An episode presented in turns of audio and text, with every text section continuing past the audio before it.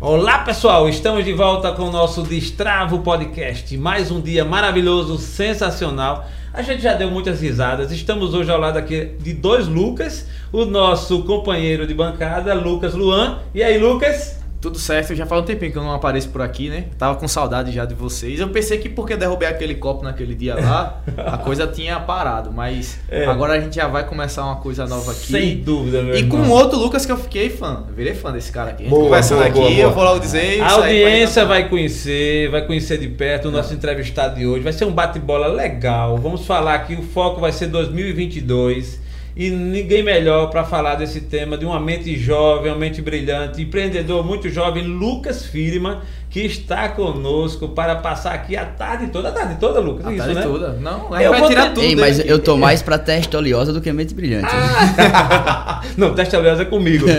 É, e, assim, e o que acontece? Eu vou ter que aqui administrar bem, porque dois Lucas é fogo. Aqui tá o Lucas Luan, LL, e aqui tá o Lucas Firma, o nosso entrevistado, que é o nosso protagonista da tarde, né? Do dia, aliás, né?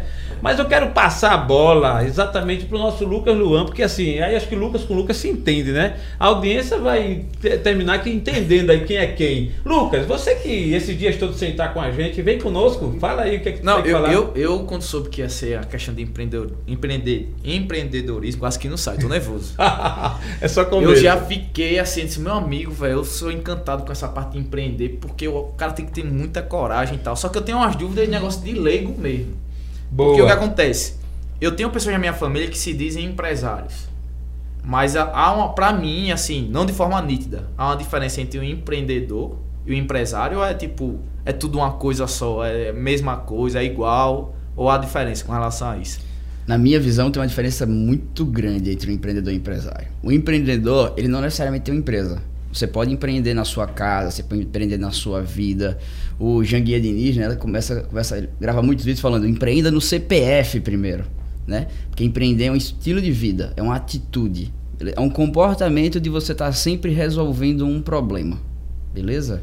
E ser empresário não, é você ter uma empresa e ele não é concorrente de ser empreendedor. Você pode ser os dois concomitantemente.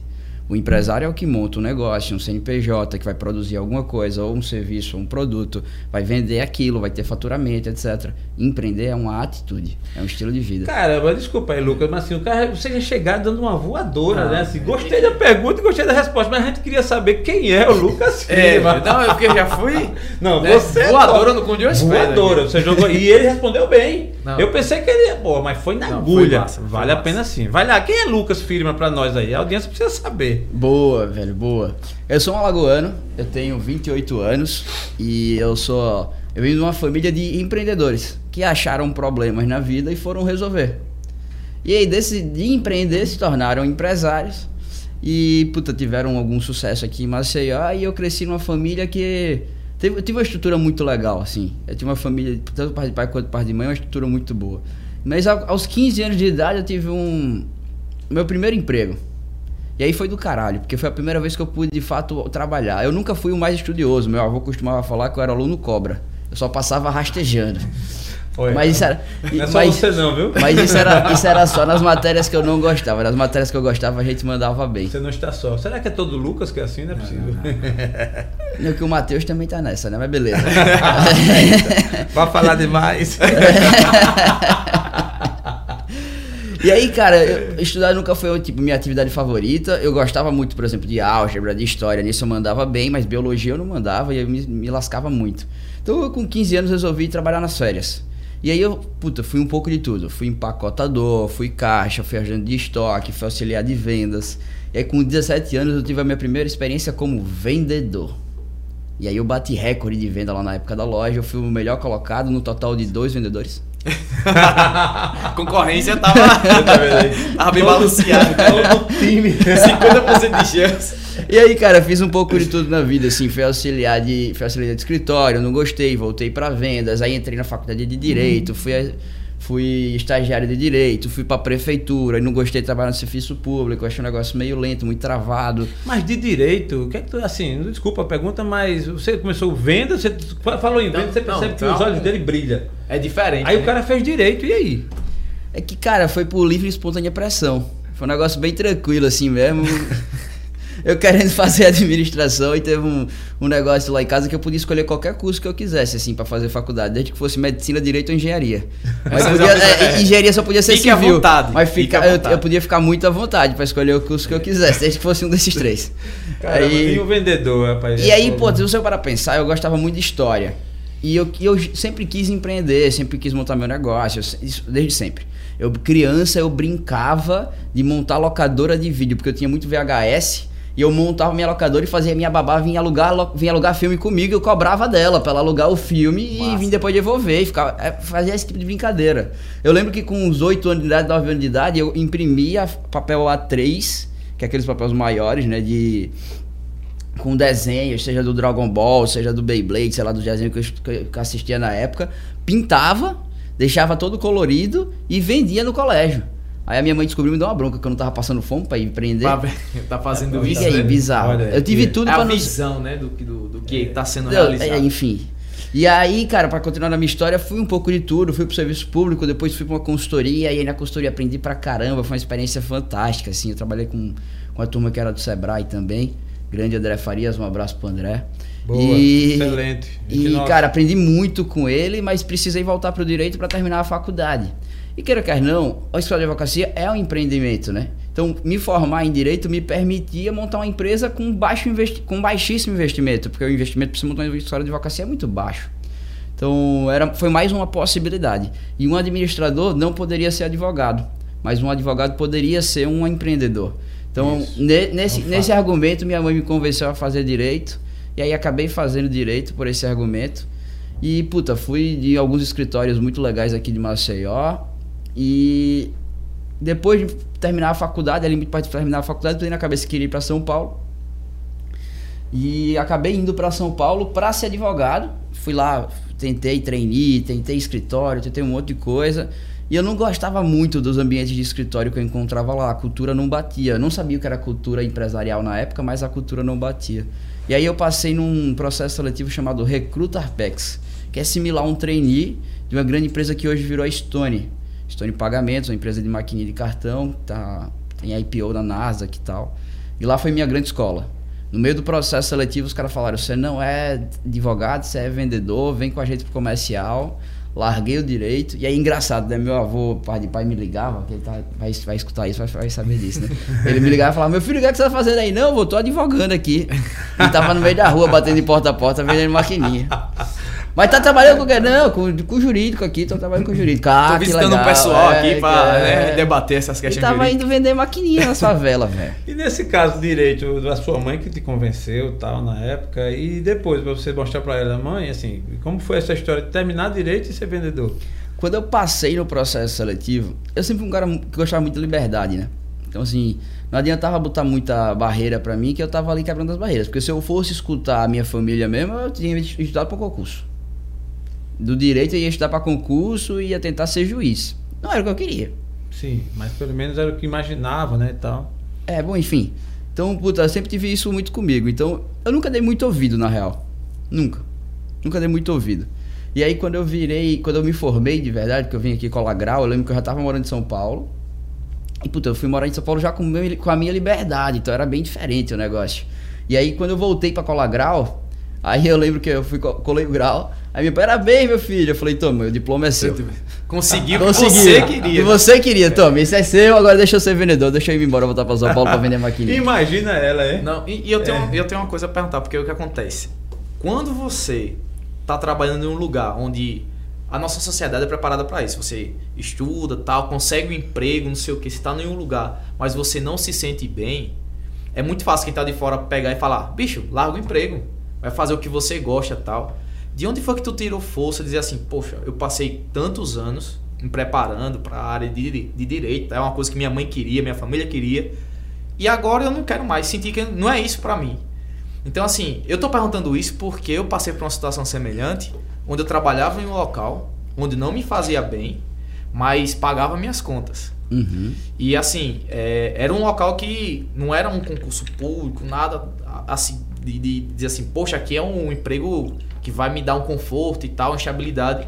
Mas já foi muito difícil eu chegar e dizer assim, bicho, não quero, vou procurar outra coisa. Uhum. De onde foi que tu disse assim, não, vou, vou atrás do meu sonho eu tenho essa energia pra conquistar o que eu quero. Você já tá aí, tem isso muito claro agora. Eu não sei se É. tinha muito claro antes. A energia é muito Mas, como, de onde foi que tu tirou esse negócio? Ah, eu vou enfrentar e vou fazer o que eu quero, velho. Desde os 15 anos que eu botei na cabeça que eu precisava ir para São Paulo. Esse é um ponto muito importante. Então eu já cresci com esse negócio na mente. Em algum momento eu preciso me mudar para São Paulo. Então, é, por que, que eu queria ir? Porque eu via que as grandes empresas, a maioria estava concentrada lá. As grandes mentes, os advogados que saíam na capa de revista, os caras da exame. Aí, puta, posso citar alguns como o Abílio Diniz lá do Grupo Pão de Açúcar, que eu sou fã do cara. Ele foi, depois eu fui aluno dele na FGV, foi um negócio, foi uma experiência fenomenal. E, e, cara, botei isso na cabeça. Lá estão as grandes mentes e como eu sou- não era, de novo, eu não era o mais estudioso do mundo. Depois eu descobri o porquê, mas beleza. Eu, eu falava, eu sou bom de aprender na prática.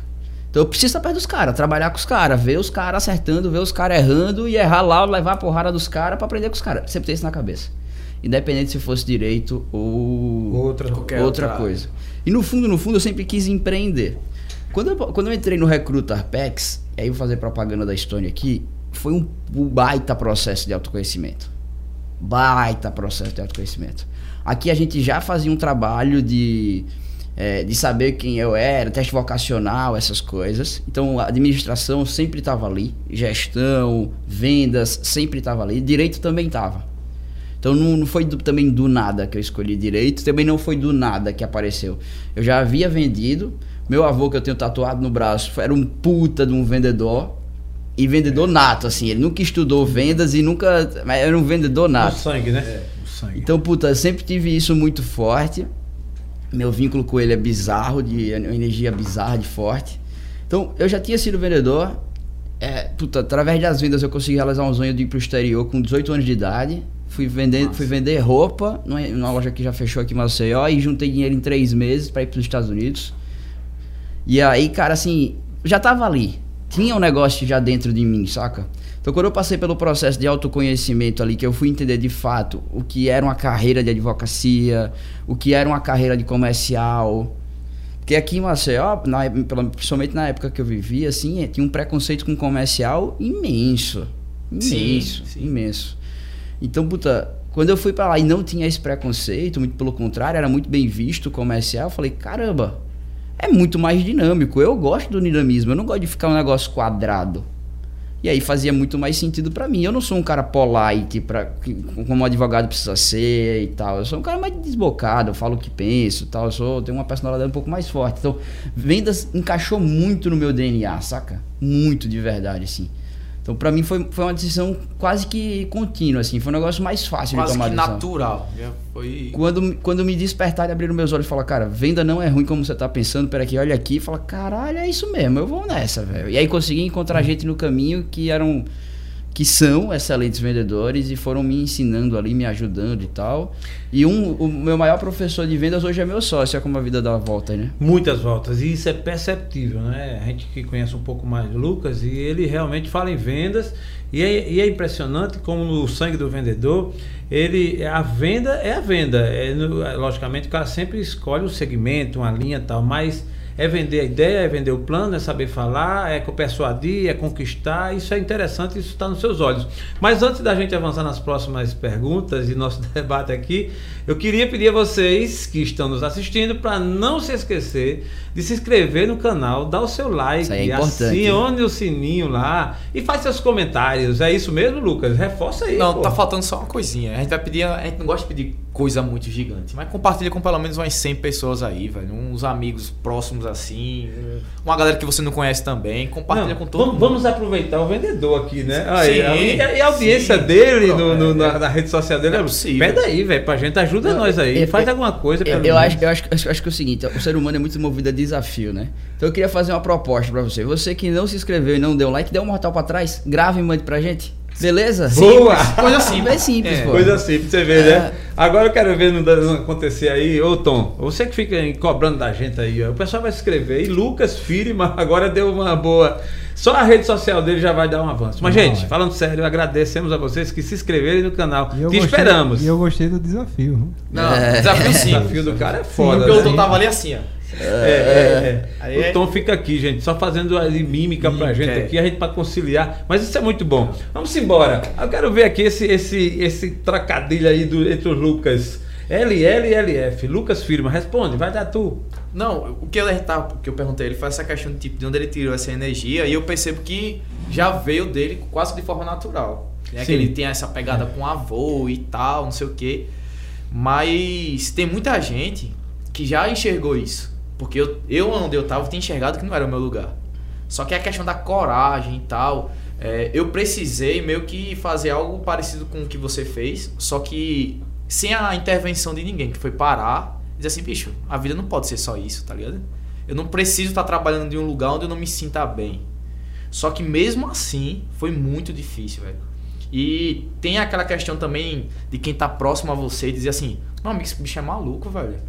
O cara tava num emprego que eu ganhava relativamente bem e vai sair pra fazer, tipo, Meio que uma empreender, aventura. uma aventura tal, que tem muito essa pegada, né? Do empreendedor é aventureiro e tal, que ou pode dar certo, pode dar errado, não sei o quê. Mas o que eu queria saber de vocês, se você fosse me dar o conselho, ó, o, o Lucas que tava lá, triste, trabalhando meio que só pelo dinheiro, vamos dizer assim. É, pela tra- o tradicional.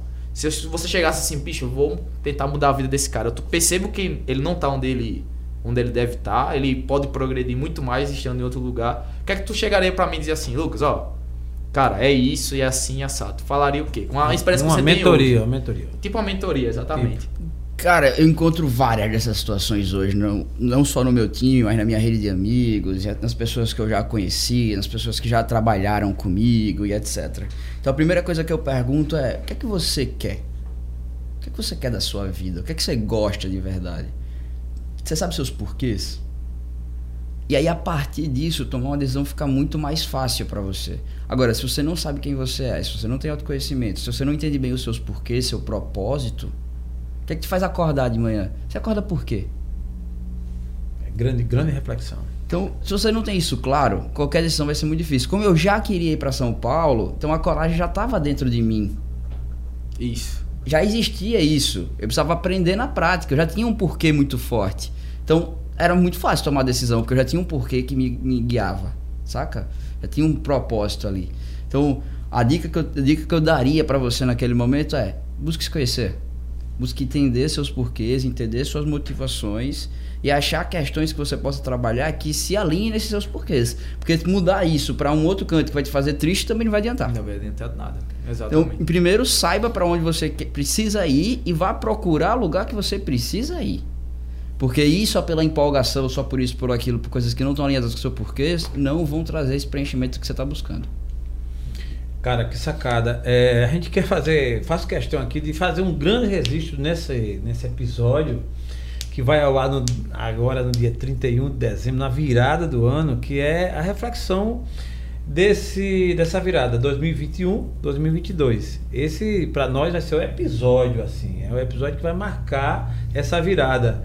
E Lucas, que embora muito jovem, tem uma experiência, uma vivência. O cara que largou o conforto, foi embora para São Paulo e de São Paulo foi para outros lugares, né? Tá hoje em Fortaleza. É, e assim, 2022 eu tô tão otimista, tô tão otimista, mas como a gente sabe, eu acho que tudo que vem adiante tem uma base, né? Aquela história do iceberg, né? Tem abaixo, tem uma, tem, tem o que a gente não enxerga. O que passou em 2021, muita gente sabe, mas eu queria ouvir de sua parte, assim, para a gente chegar nessa visão, nessa perspectiva de 2022, queria fazer um pouco de uma reflexão. Como foi 2021 para o empreendedor, para o Brasil como um todo, no mundo dos negócios? Como é que você encara isso? O que foi de marcante, o que foi de positivo, negativo? Faz um resumo aí pra gente sobre 2021 nessa perspectiva do- dos negócios em que você está tão imergido. Cara, 2021 foi uma montanha russa louca, né? Eu comecei em 2021. eu- primeiro eu tive Covid dia 2 de, de janeiro. Caramba. Eu voltei do Réveillon Começou, com, começou 2020. é, com, com- com- o pé direito, né? É, Na essa verdade, dia, dia pé primeiro, dia, primeiro eu já tava, só não sabia ainda, porque o sintoma não tinha desenvolvido, mas é, tive Covid logo no começo do ano. O pé assim. direito foi na cova, né? Quase, né? Beirando ali, né? É, não, mas graças a Deus o meu, o meu não foi pesado, não. Foi tipo assim, uma gripe mais forte, assim. Entendi, entendi. Mas não deixa de ser apreensivo, né? É, não. Eu tava cagando e andando, mas minha família ficou meio preocupada, assim. é. e aí. Preocupação. Aí, tipo, eu tava bem zaço, saca? Então, assim, o meu foi quase assintomático. Então, eu não fiquei preocupado, não. Deveria, né? Mas não fiquei É, muito, é. não. É porque é assustado mais pelas notícias dos outros. É, do que quando você É, porque, pô, teve, é, né? o cara de um lado tem um morrendo, do outro lado tem um sofrendo. O cara, meu Deus do céu. Mas É. assim, vamos lá. é, 21. Então, só, só abrindo um parênteses e voltando um pouquinho pra minha história, eu passei quatro anos na Stone, passei na Stone, fui ser vendedor, fui crescendo lá na vida, fui crescendo lá na carreira. E depois de quatro anos, eu saí pra montar o meu próprio negócio e fui pra Fortaleza, Boa, boa, boa. junto com o meu sócio Ricardo Assis, o melhor vendedor que eu já vi na vida. E a gente montou uma empresa para atender o atender, uma distribuidora para atender grandes players nacionais e o nosso principal nosso principal parceiro hoje se chama Mercado Pago. Hoje, na verdade, em- no Ceará a gente trabalha só com eles. E, cara, tem sido dois anos aí de bastante aprendizado, botando a mão na massa. Então, dado que eu já estava empreendendo e era o meu segundo ano de empreendimento, 2020 já tinha sido um ano meio louco, porque a gente abriu em, em fevereiro de 2020, chegou março pandemia, né? então já tinha sido um ano meio É, louco, assim. é, imagine que. Então, mas 2021, como a gente vinha numa, numa melhora muito forte da pandemia ali no final de 2020, a gente planejou grandíssimas coisas para 2021, cara. 2021 vai ser o ano que a gente vai fazer tudo que a gente não conseguiu fazer em 2020. Vamos nessa, vamos para cima, tal, vamos expandir, vamos pegar Aí, puta, tinha um combinado com o Mercado Pago, da gente ir pro Rio Grande do Norte, da gente ir pra Paraíba, da gente crescer no interior de, de- de- do Ceará. Era um ano de realmente muita empolgação, muita expansão, muito crescimento. Quando veio a segunda onda, Foi reduz. Punk, foi punk, foi punk. reduz, reduz só pra Fortaleza e um pouquinho em Fortaleza. Então, cara, foi um negócio bem impactante, assim. Foi um balde de água fria gigante. Eu lidei muito pior com a segunda onda do que com a primeira. Muito pior. A primeira, assim, mexeu mais comigo no pessoal. Mas no profissional, a segunda mexeu muito mais. Porque como a gente tava começando em fevereiro, a gente não tinha engatado ainda. Já, no- já em 2021, como a gente já tinha engatado um time de venda, esse time parar foi um banho de agrafia que demorou pra gente retomar. Então foi um ano muito louco. Muito, mas muito louco. E o cenário econômico, eu até brinco que no primeiro semestre o, o empreendimento que mais bombou em Fortaleza é o tal do Aluga. Todo canto que eu passava tinha uma placa. Aluga, aluga, aluga, aluga. Ah, é verdade, esse, ca- cara. esse cara estourou no primeiro semestre. Esse cara estourou da Fernando Lima aqui em Maceió também. Você viu muitas placas. Foi, aí. foi, foi um período realmente. O primeiro semestre foi bem difícil. Difícil, foi. E aí no segundo semestre a gente foi acertando as coisas. Queria dar um abraço pro meu amigo Ricardo Couto, que virou meu coordenador lá, que, cara, o cara me ajudou demais. E, puta, a gente conseguiu ir acertando as coisas, e acertando as coisas, e acertando as coisas, e a gente tá terminando o ano melhor do que eu achava que a gente ia terminar. Boa. Não foi tão bom quanto 2020, porque 2020 realmente pra mim, mim foi um ano muito, muito feliz. Mas 2021 foi um ano que ter, ter, tá terminando melhor do que a gente esperava. E como diz Mário Sérgio Cortella, a felicidade é o resultado da equação da expectativa versus a realidade. Como a expectativa não estava alta, então o que vinha melhor a gente deixa a gente feliz pra caramba, né? Então, é, É, gostei de foi um ano de muito altos e baixos, mas que a gente termina melhor do que a gente entrou. Então isso é muito importante, é crescer sempre, né? Que bom, velho. Que bom. Isso aí é o cenário vai lá. Não, eu, eu quero. É, que ele falou aí da trajetória dele e tal. Ele tava na Stone, né? Que Hum, alguns anos boa, atrás boa. não era uma empresa como se consolidou. É, cheguei lá, tinha agora. 300 funcionários, você imagina, por E aí, velho, o que eu quero saber de tu é o seguinte: como é que foi? Conta um pouquinho da tua experiência na Stone, de forma resumida aí. E como é que foi tu Ou longa mesmo, fica à É, vontade. Fica à vontade.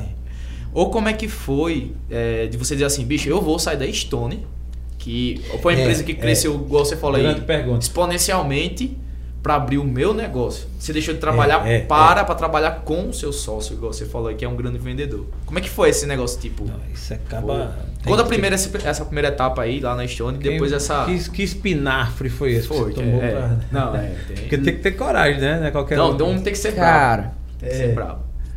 é, vamos lá. Então eu entrei na Stone, acho que 4 de janeiro de 2016. Lá no iniciozinho. Eu passei, participei do processo seletivo todo em 2015. Entre outubro e dezembro de 2015, foram três meses de processo seletivo. Minha carteira foi assinada dia 4 de janeiro, alguma coisa desse tipo.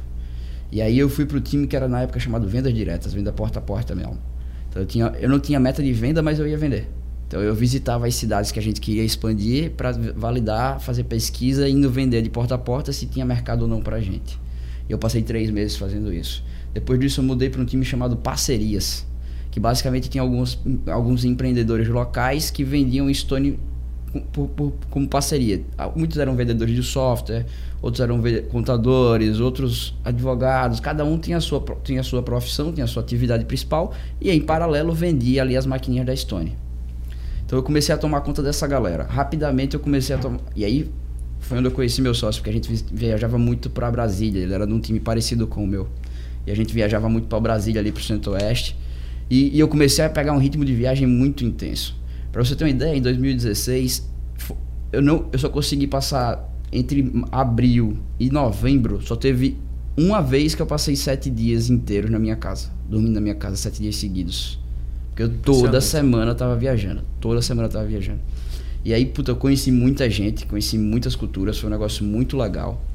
E eu consegui engatar com, com alguns parceiros ali um, um negócio muito da hora. Que a Estônia estava fazendo uma expansão baseado em venda que a gente chama de field sales, que é a venda, famosa venda porta a porta. Beleza? E aí eu arrumei um parceiro que estava disposto a fazer isso muito parecido. Então eu comecei a fazer, em paralelo que a Stone fazia com força própria, eu comecei a fazer isso com a força de venda terceira. Sem estar estruturado.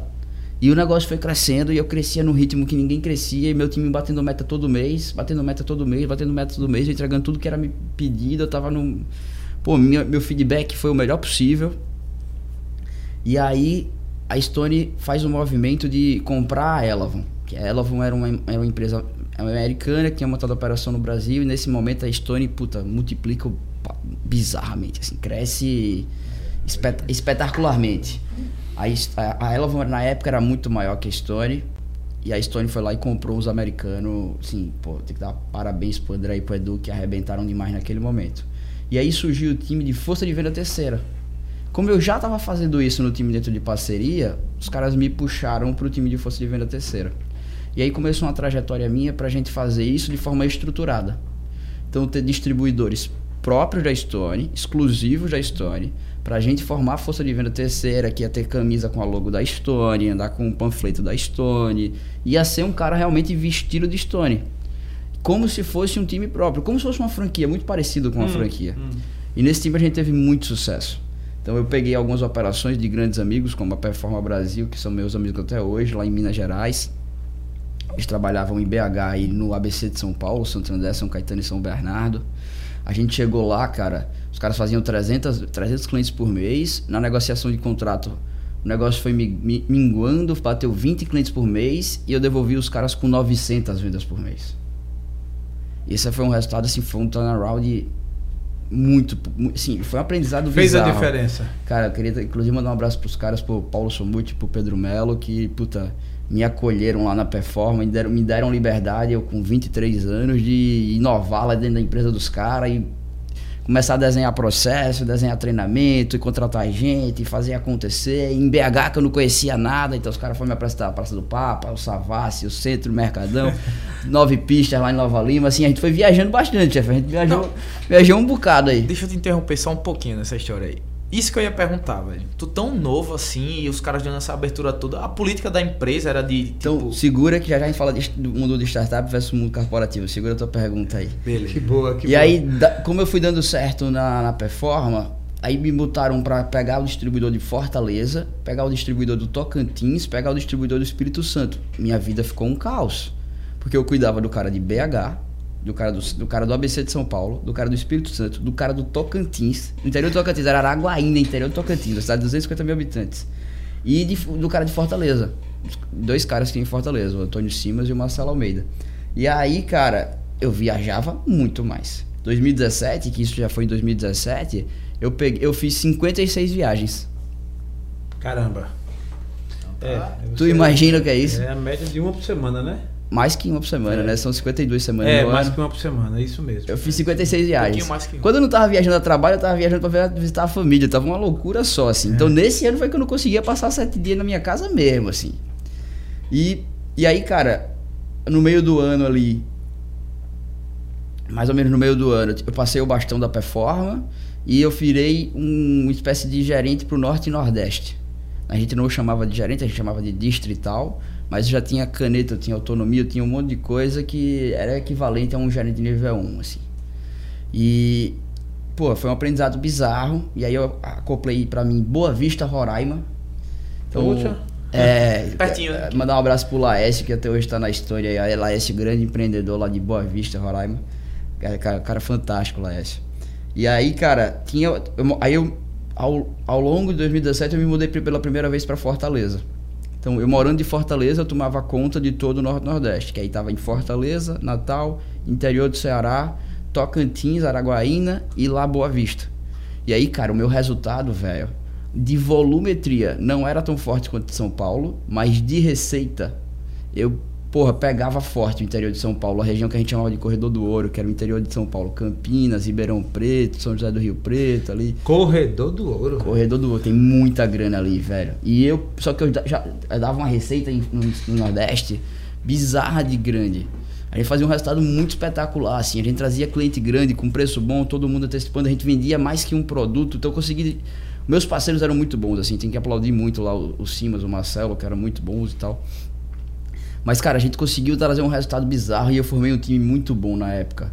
A Natália Dalódio e o, e o Ricardo Castro, que até hoje estão na Stone. E, cara, pegamos uma liga sensacional. Então, 2017 para 2018 foi só bateção de meta, crescimento. Negócio, foi um ano muito, é muito positivo, assim. Foi um ano que eu comi muita merda.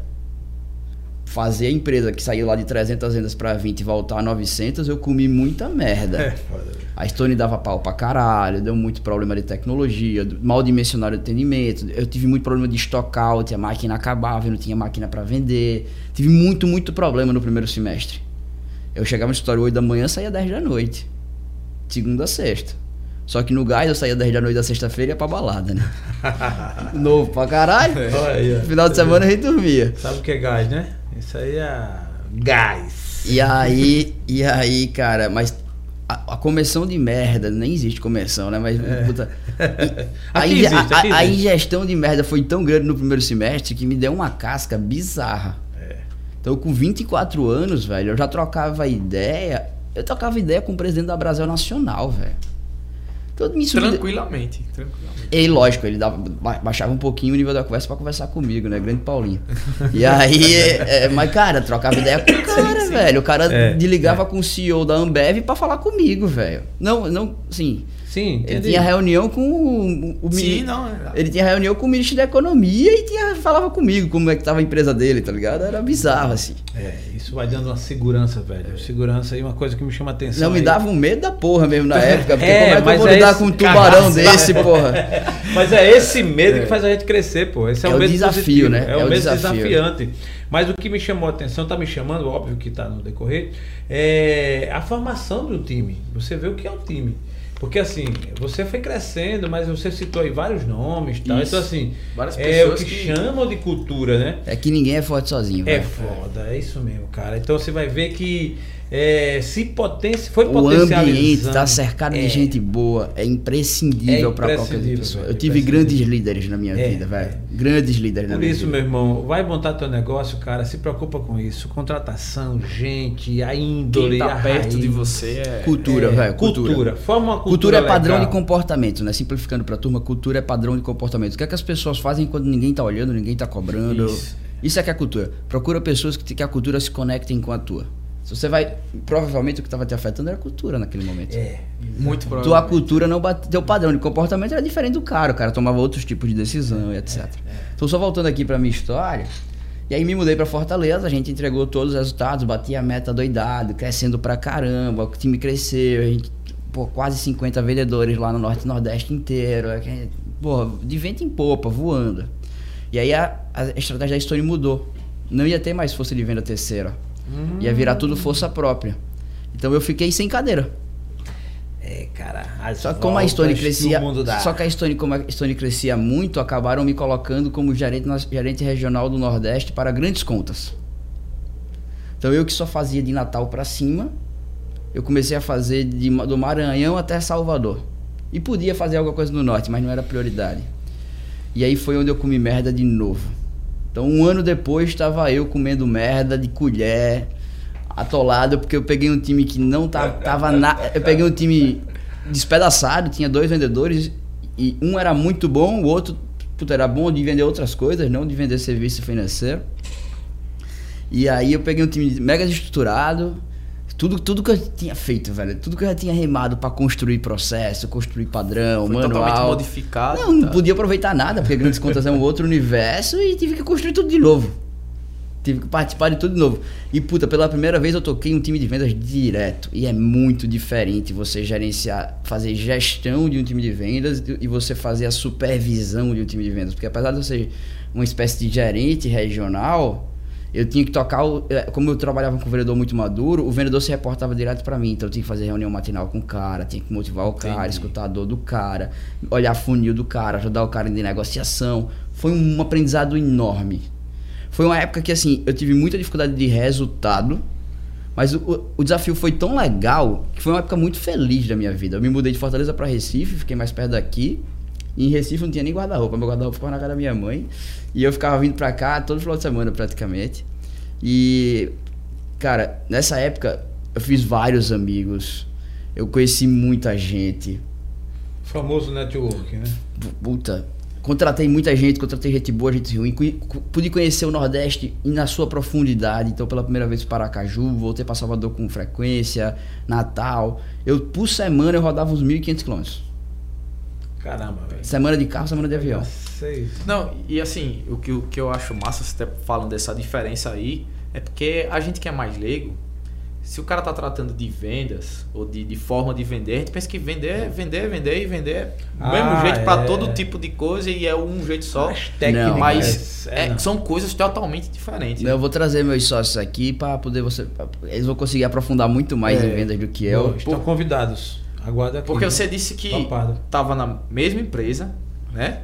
É, vendendo o mesmo produto, mas como mudou aí a, a forma como você gerenciava essa, a venda, você disse que não conseguiu nem aproveitar o que você já tinha construído. Quem tá de fora acha, não, ele tá na mesma coisa, é tudo uma coisa só. E assim, uma coisa que eu, que eu, que eu carrego comigo, tem uma frase do Gab- Gabriel Goff, se eu não me engano é Goff a pronúncia certa, que ele fala, todo mundo quer estar no meu palco, mas ninguém quer estar nos meus bastidores. Então, os bastidores de como realizar a venda, o pessoal, ah, ele já sabe. É onde se faz, é aquele famoso, também. Ele já tá lá trabalhando, já sabe como é que faz. Só que ninguém sabe o quanto você teve que suar pra mudar toda a Eu estratégia comi muita e merda, velho. para o negócio muita funcionar. merda, comi Não, muita merda. e isso é, É. muito massa a gente saber, velho. Porque, Não. ah, o, Lucas é Não, empreendedor, esse, então eu qualquer coisa é igual. Papo tal. reto, o papo reto aí, como dito mesmo, comeu muita merda. É esse mindset que vai mudando, velho. Ou você muda ou você se muda. Ou você é, é expurgado do sistema. É assim. Aí alguém, como você falou, né? Lá no bastidor ninguém quer. Ninguém no quer. palco. Mas é como você falou, para você dar esse avanço, esses retrocessos, imagina os choques, né? Total, velho. Um choque mental. O cara tá aqui, vai numa rota, daqui a pouco o cara é interceptado. Pá, um- e aí você tem que mudar, vai ser assim é agora. que antes, velho, vamos lá, antes eu fazia gestão de empresa terceira. Então, a minha meta era, era um negócio de escala. Eu tinha que fazer o cara contratar muita gente, fazer os vendedores deles terem liderança certa para visitarem muita gente, fazer muita proposta, bem treinados para converter em venda, beleza? Quando você passa por grandes contas, principalmente no Nordeste, o seu, o seu pool de clientes, a, seu, a sua possibilidade de venda, o seu target é, é muito reduzido. Tem poucos clientes grandes de verdade no Nordeste. Então, você não pode errar. Sua margem de erro diminuiu pra caramba. Porque de 10 você tem que fechar pelo menos dois. A cada 10 você tem que fechar pelo menos dois. Você não pode errar com 10. Quando você vai fazer a venda de escala, você podia errar com 150. Porque tem outros 400. Entendi. Então a- a- tem que ser muito mais assertivo, muito mais, tinha que entender muito mais como é que era o, o cliente, no caso aí da situação, para poder. Não, Era muito mais no detalhe, era um negócio muito mais no complexo, era muito mais complexo, porque é o seguinte, quando você liga para uma Carajás para vender, você não vai falar com o dono da Carajás, vai falar com a secretária do financeiro. Aí o cara não quer perder tempo falando com você, que é o cara que realmente toma a decisão. Bota uma pessoa do financeiro que não necessariamente entende tudo que está em jogo naquele, naquela mudança, beleza? Ela vê só os- ela vê muito mais a ótica dela do que qualquer outra coisa. E aí, puta, você fica ali meio travado. Então você tem que desenvolver técnicas para como é que você pula dessa pessoa, passa uma pessoa que tem poder de decisão, mas como você pula dessa pessoa sem você se queimar, porque senão ela lhe queima no processo de tomada de decisão, porque ela não é tomadora de decisão, mas ela é uma influenciadora nesse processo. É a porta de entrada, né? Pra, mais ou menos pra. Ou a coisa porta de fluir. saída, velho. É. Ou ela é a pessoa que vai dizer, é uma merda, não gostei não, esse portal não dá pra eu usar porque eu não consigo extrair aqui, não, não, não integra com o nosso sistema e tudo mais e Então tal. tinha que ter um poder de convencimento com aquela pessoa pra depois. Era um processo de venda de uns 90 dias, velho. Tá, meu Deus. Aí eu imagino. Entre você identificar para quem você vai vender, como é que você vai identificar quem são os tomadores de decisão, quem participa, quem são quem é cada etapa do processo, de você fazer a venda certa para essa pessoa do secre- secretária, para a pessoa do financeiro, para o líder dela, para o diretor, para você chegar no cara que é realmente tomador de decisão, que muitas vezes nem vinha para mesa. E não tem fórmula pra isso. É... Vai. Tem processo. Tem processo. Processo. Tem processo. Agora, Tem. Agora, o, o ponto é o seguinte: você, você criava interlocutores. E como você não chegava no verdadeiro. E quando você não chegava no verdadeiro TD, você tinha que vender tão bem, tão bem, tão bem, que a mensagem fosse passada certa. Porque o telefone sem fio acontecia pra caramba. é. Que impressionante. O telefone Então tinha fio. vários artifícios Distorce que a gente muito. usava, Distorce velho. muito. De e-mail marketing, de, de cercar o cara ao redor. Então fazia uma parceria com o, o time de porta a porta para vender nos cantos que o, lugar, que o cara frequentava, para ele poder ver minha marca. Então tinha várias estratégias que a gente tinha que pensar para poder fazer o tomador de decisão receber a mensagem certa. Era um trabalho muito mais extenso que simplesmente sentar com o cara e- e apresentar um produto. Ô Lucas, e o desafio regional, cultural? Porque tu imagina, você tá Muito falando aí. mais difícil, São Paulo, velho. não, você tá falando sul, sudeste. O nordestino ele é Nordeste. mais tradicional e mais enraizado, né? Chega um garoto pra falar de uma empresa que ele nunca ouviu falar, É. muita gente não quer nem falar comigo, entendeu? É, é. Então, Quem o- aí é que o processo novinho. que, aí é que o processo Sabe de nada, né? Esse cara sabe. Aí é que o processo tinha Tá que lá o funcionar, coronel, velho. é. O coronel, Mas isso né? aconteceu muito Quem é comigo em 2016. Isso aconteceu muito comigo em 2016 no Centro-Oeste, cara. Porque eu ainda mais novo, ainda mais novo, com 22, 23 anos, indo lá falar que, que eu- o gerente do banco tava enganando ele. É, aí é lasca. Esse pivete vai fazer o que E aqui? quem confiar, né? Olha pro. E é aí por eu isso que ele deixou essa barba. E aí eu me ferrei ele é muito, na época eu não tinha barba, velho. Na época eu não tinha barba ainda. E aí eu me ferrei muito nessa época e aí eu aprendi um negócio. Só tem um jeito de eu ganhar do cara. Mostrando que eu sei mais que o cara. Então eu comecei a fazer pergunta pro cara que ele não sabia responder. Eu fazia, ligue pro, ligue pro seu gerente. É, e Aí tinha cara que ligava. que Aí quando o ficava- gerente não sabia responder, Aí ficava puto. Aí ele, não, não, tá, tá, tá, entendi. Aí eu abri a janela. Tinha uns que quando eu fazia isso, a janela já abria. Porque venda, uma das coisas mais primordiais que tem é você abrir a janela da oportunidade. Se o cara não se abrir para ouvir você, você não conseguir se conectar com o cara, nem adianta você Não insistir. adianta. Quer ver um? Pedinte de, pedinte de, pedinte de sinal, de semáforo. Pedinte de sinal. É, ele vai, ele vai fazer uma venda para você. É. Quando você não quer pagar, irmão, ele fica ali tentando abrir a janela da oportunidade, batendo na sua janela literalmente. É. é. E agora, Até você. Até você abrir. e agora tem uns modernos, né? E aí você- Cara, Pix. Pede Aceita- Pix, é. E aí você aceita quando não quer, e, e aí você quando como cliente, quando não quer abrir a janela de oportunidade, nada adianta ele ficar ali batendo. O Com a venda é a mesma abrir, coisa. o cara vai embora. Você tem que o vendedor é trabalho do vendedor identificar artifícios para abrir essa janela de oportunidade. E aí a partir disso você começar a criar uma, você- aí cada um tem sua técnica de venda, tem sua forma de fazer o, o approach, o pitch, etc. Caramba, velho. Isso tudo é. Fui ser grandes contas. Para concluir a história da Stone, fui ser grandes contas. E aí, no time de força de venda terceira, eu era pá do meu atual sócio. Fomos papo muito tempo. Hum, Passamos dois anos e meio trabalhando junto. Nos grandes contas, eu conheci outro sócio meu. Ele foi meu vendedor. Era um puta do empreendedor, Rodrigo Sampaio. Puta do empreendedor que tinha ido pra Estônia aprender. Depois de já ter dado certo na vida, foi pra Estônia aprender. Foi trabalhar de vendedor. diga aí. As Pra voltas aprender. que o mundo Não, dá. isso, isso daí é uma coisa que também me encanta muito. O cara buscar o conhecimento. Cara, ele foi premiado em 2009 como o maior vendedor de Google Ads da América Latina. E foi em 2017 trabalhar de vendedor porta a porta da Stone para aprender o que era vender porta a porta, porque ele só sabia vender pela internet, ele queria aprender a vender online, presencial. Não, isso eu fico arrepiado. velho. Isso, não é, É, isso não é isso é mentira. foda, velho. velho. eu Não, não tô não. fazendo isso, isso aqui porque a gente tá gravando, não, velho. Eu acho isso top. É, do é. cara. Não, isso dizer é humildade, eu, né, Eu, eu, eu, eu, eu hoje, assim, desde sempre, mas hoje ainda mais, sou um cara fissurado por conhecimento. E eu gosto de, de, de conversar e estar perto de pessoas que sabem mais do que eu. Porque não vai adiantar eu estar num num meio É, de gente com que. todo respeito, mas Assim, Se você for o mais inteligente da sala, fuja dessa é, sala. né? pô, não, não. Então, assim, eu acho massa o cara que chega num certo ponto que ele poderia dizer assim: ah, aqui tá. Tô no meu conforto e vou relaxar e tal. A gente falou até a questão do cara ser inconformado de uma, de uma Sim, maneira sim, boa. Sim, sim, E positivo. o cara pega e diz assim: não, pô, eu não sei de tudo e nunca vou saber de tudo, eu vou em busca de conhecimento. Isso- e assim, isso me fascina muito. Então eu acredito que o crescimento, não só dele, mas seu, o crescimento pessoal de cada um, de quem tá assistindo, passa muito pelo conhecimento. Te- teve até um, um vídeo que eu assisti há um tempo atrás, que uma, uma criança, num- numa palestra de um cara bem famoso, esqueci o nome dele, é dos Estados Unidos. Ele é um físico muito famoso aí. A criança perguntou a ele, não sei se vocês viram esse vídeo. Perguntou assim: qual é o sentido da vida? Eu disse, meu irmão, que. Uma criança de, de 6 anos ele fez. Mostra essa criança aí, que eu quero ver, eu quero marcar o rosto dela, porque uma criança de 6 anos estava nas costas do pai perguntar uma coisa dessa. E aí ele prontamente respondeu: o sentido da vida é o conhecimento. Porque se você, o que você falou, se você não se conhece, você não sabe para onde você vai seguir. Se você não, não, não sabe é, é, o que você realmente quer, os seus porquês, você não sabe. Se você não tem conhecimento assimilado para praticar, então assim, entra até na parte da, da, da, vamos dizer assim, da religião. Eu não sou muito de religião, mas é, se você não conhece a Deus, É. não tem como você ter intimidade com ele. Mas Não eu acho que, eu acho, que a conheci- fé, né? eu acho que o conhecimento não é o. Na minha opinião, minha opinião tá? Sim, perfeito. Conhecimento não é o sentido da vida, mas ele é o caminho para você encontrar o seu sentido da vida.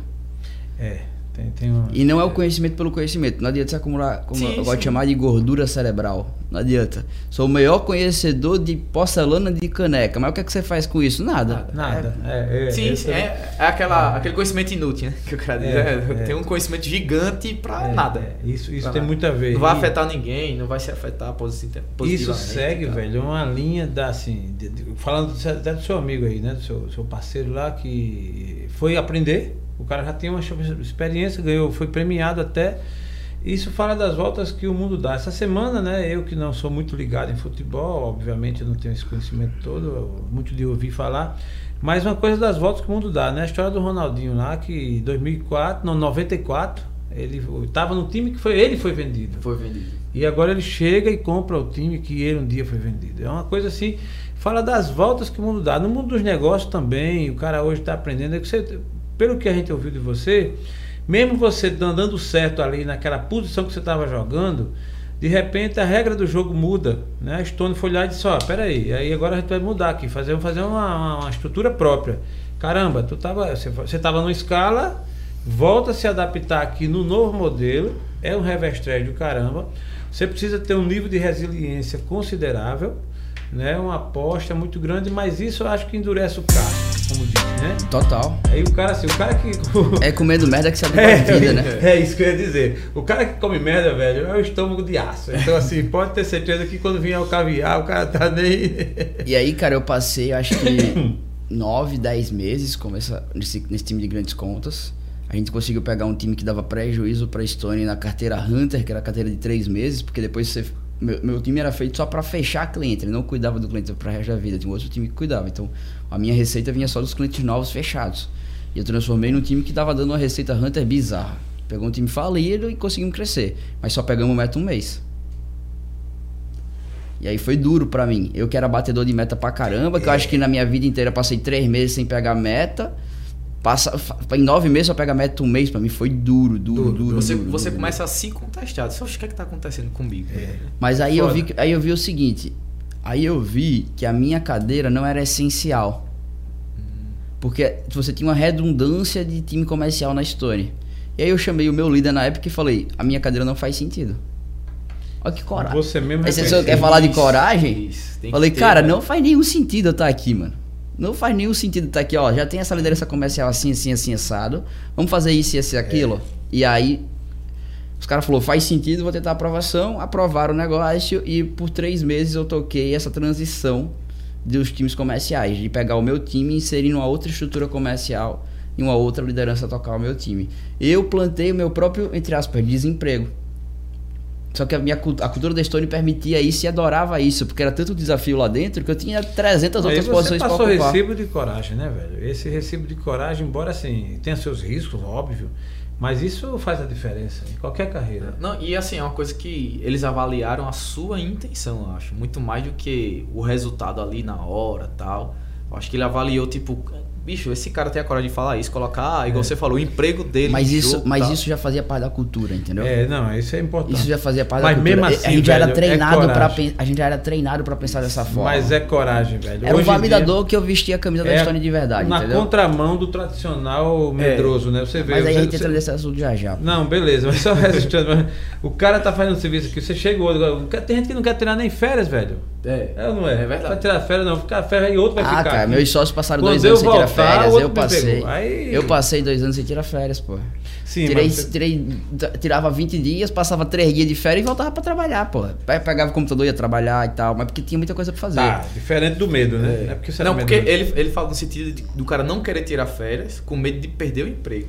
A sua situação era outra, você queria resolver as coisas e colocar tua Cabeça de empreendedor, velho. Eu Exatamente. queria resolver um problema. Cabeça de empreendedor, é diferente. Exatamente, é. Aí eu acho que vai, vai na sua pergunta. Empreendedor e empregado. O empreendedor ele É. vai na coragem mesmo. Não, tem que ter muita coragem, velho. Muita. E, e aí, velho, quando, quando acabou o meu. Acabou meu time de novo, né? Mais um time. Caralho. E aí eu recebi um convite para assumir uma posição lá no time de relações institucionais. Basicamente eu era um, um gestor de negócios que falava, responsável por fazer a comunicação da Stone com os principais bancos e bandeiras, não só do Brasil, mas do exterior. Então eu comecei a fazer ponte com a Mastercard, com a Visa, com a Elo, com a Hiper, com o Banco Santander, com o Banco Itaú, com o Banco Bradesco, com a, com a, com a American Express e, e fazer relacionamento e projeto com esses caras. Ver quais eram as bandeiras que a Estônia ainda não passava para vir negociar e ir atrás de, fa de fazer essas bandeiras serem aceitas pela Estônia, participar de congresso internacional para ver quais eram as novidades que estavam acontecendo no mundo das E é porque o cara bandeiras. cavou desemprego. É. Não, mas é igual ele falou, é a, a cultura do. Sim, sim, sim. Que assim, que, eu, que é, algo que eles, que eles que a gente daqui a pouco vai chegar, eu tô ficando curioso. Ele tá fazendo. É, não, já a gente chega lá. Ele porque, gosta do suspense, É, porque eu- a gente é acostumado, a Esse maioria. vendedor faz isso. O vendedor Não, é, é. raça da água. Porque o que a gente é acostumado, a maioria, com o tradicional, que é o que eu falei. O cara pega, estuda, porque na realidade, se a gente for olhar a estrutura educacional do nosso país, o cara estuda para ser empregado.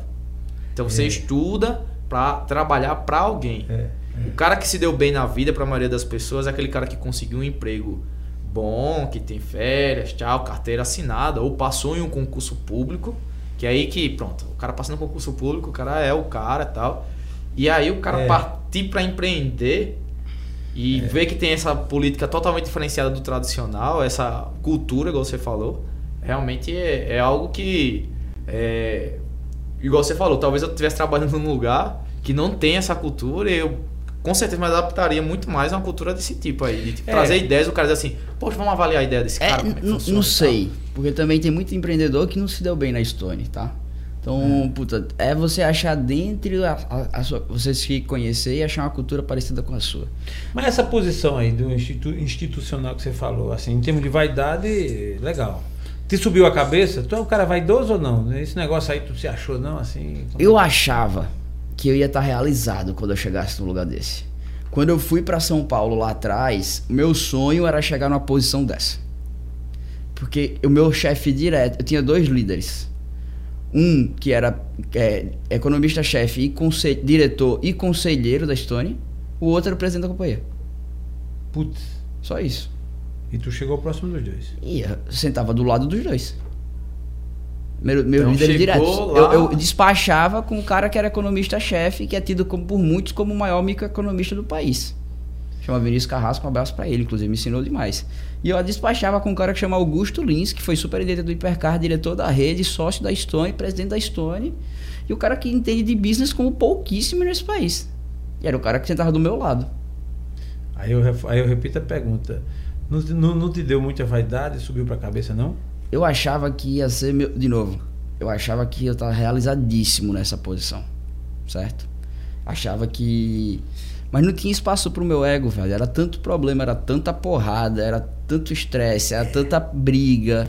Que são os bastidores, é que ninguém quer. Que, cara, não deu tempo de. de- de Todo me- mundo de queria estar sentir. lá no teu, na tua cadeira e tal, É. mas ninguém Não, queria. em termos de visibilidade, É, é, sim, foda, né? claro. O cara achar que o cara tá eu tô lado, da, tô E- e aí, dos dois velho, pilares. pois mano. é. E aí acho que é importante fazer um paralelo. Eu, eu comprei a Stone de 2015. 250 funcionários, startup, muito desafio, pouquíssimo processo, construção.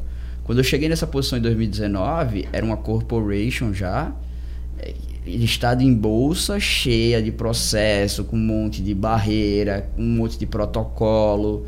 E aí, cara, eu tive que me mo- moldar a um novo jeito de trabalhar. Então, eu achava que ia ser super feliz, mas quando eu tive que me moldar a um, esse novo jeito de trabalhar, eu não faltava alguma coisa em mim. E aí, como é que eu ia me achar se eu não tava feliz? É. que é o Aí, principal. mergulhado nas broncas, né? Não, Aí o cara.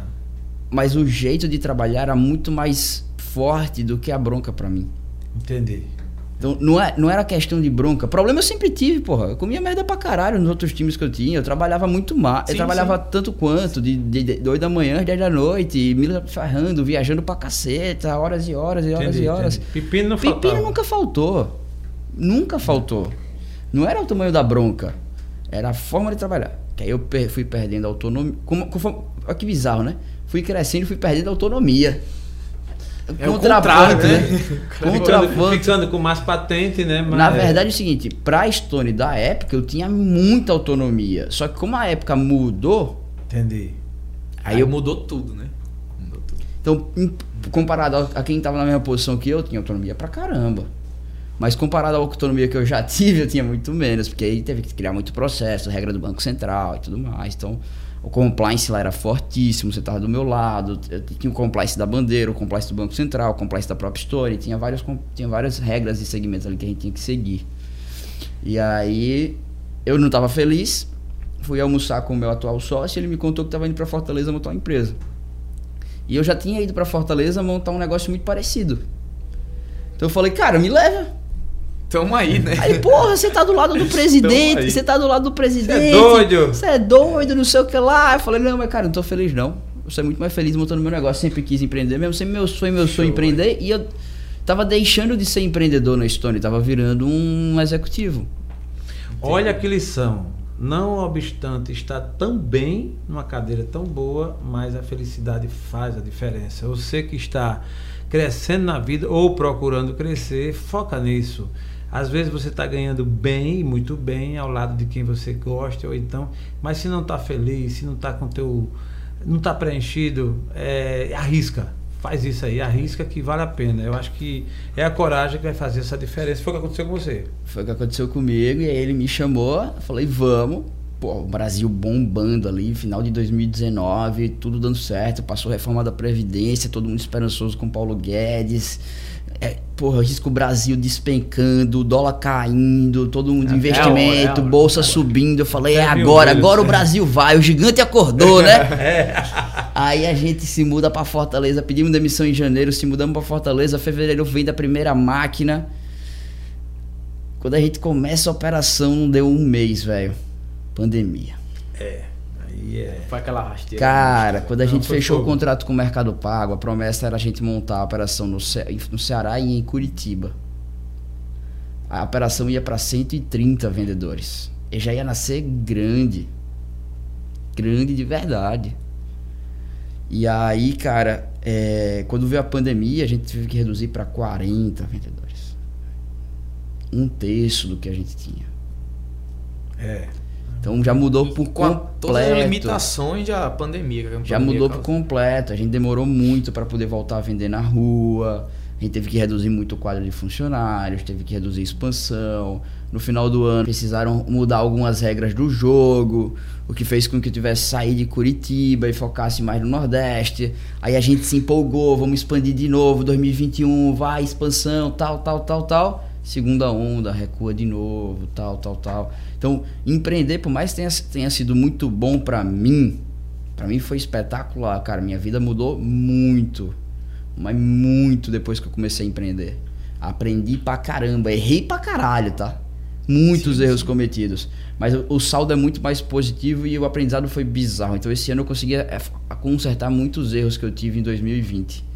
É, e aí, puta, foi um negócio, foi uma experiência. Tem sido uma experiência muito do caralho. Muito do caralho. E, bicho, eu vou dizer uma coisa. Tu- quando tu falou aí que tava num lugar onde o pessoal disse, bicho, massa aí e tal, e o, pessoal, o próprio seu sócio fez, cara, tu vai sair de lá pra ir pra um outro lugar e tu falou da questão da felicidade, né? Eu não tô me sentindo feliz.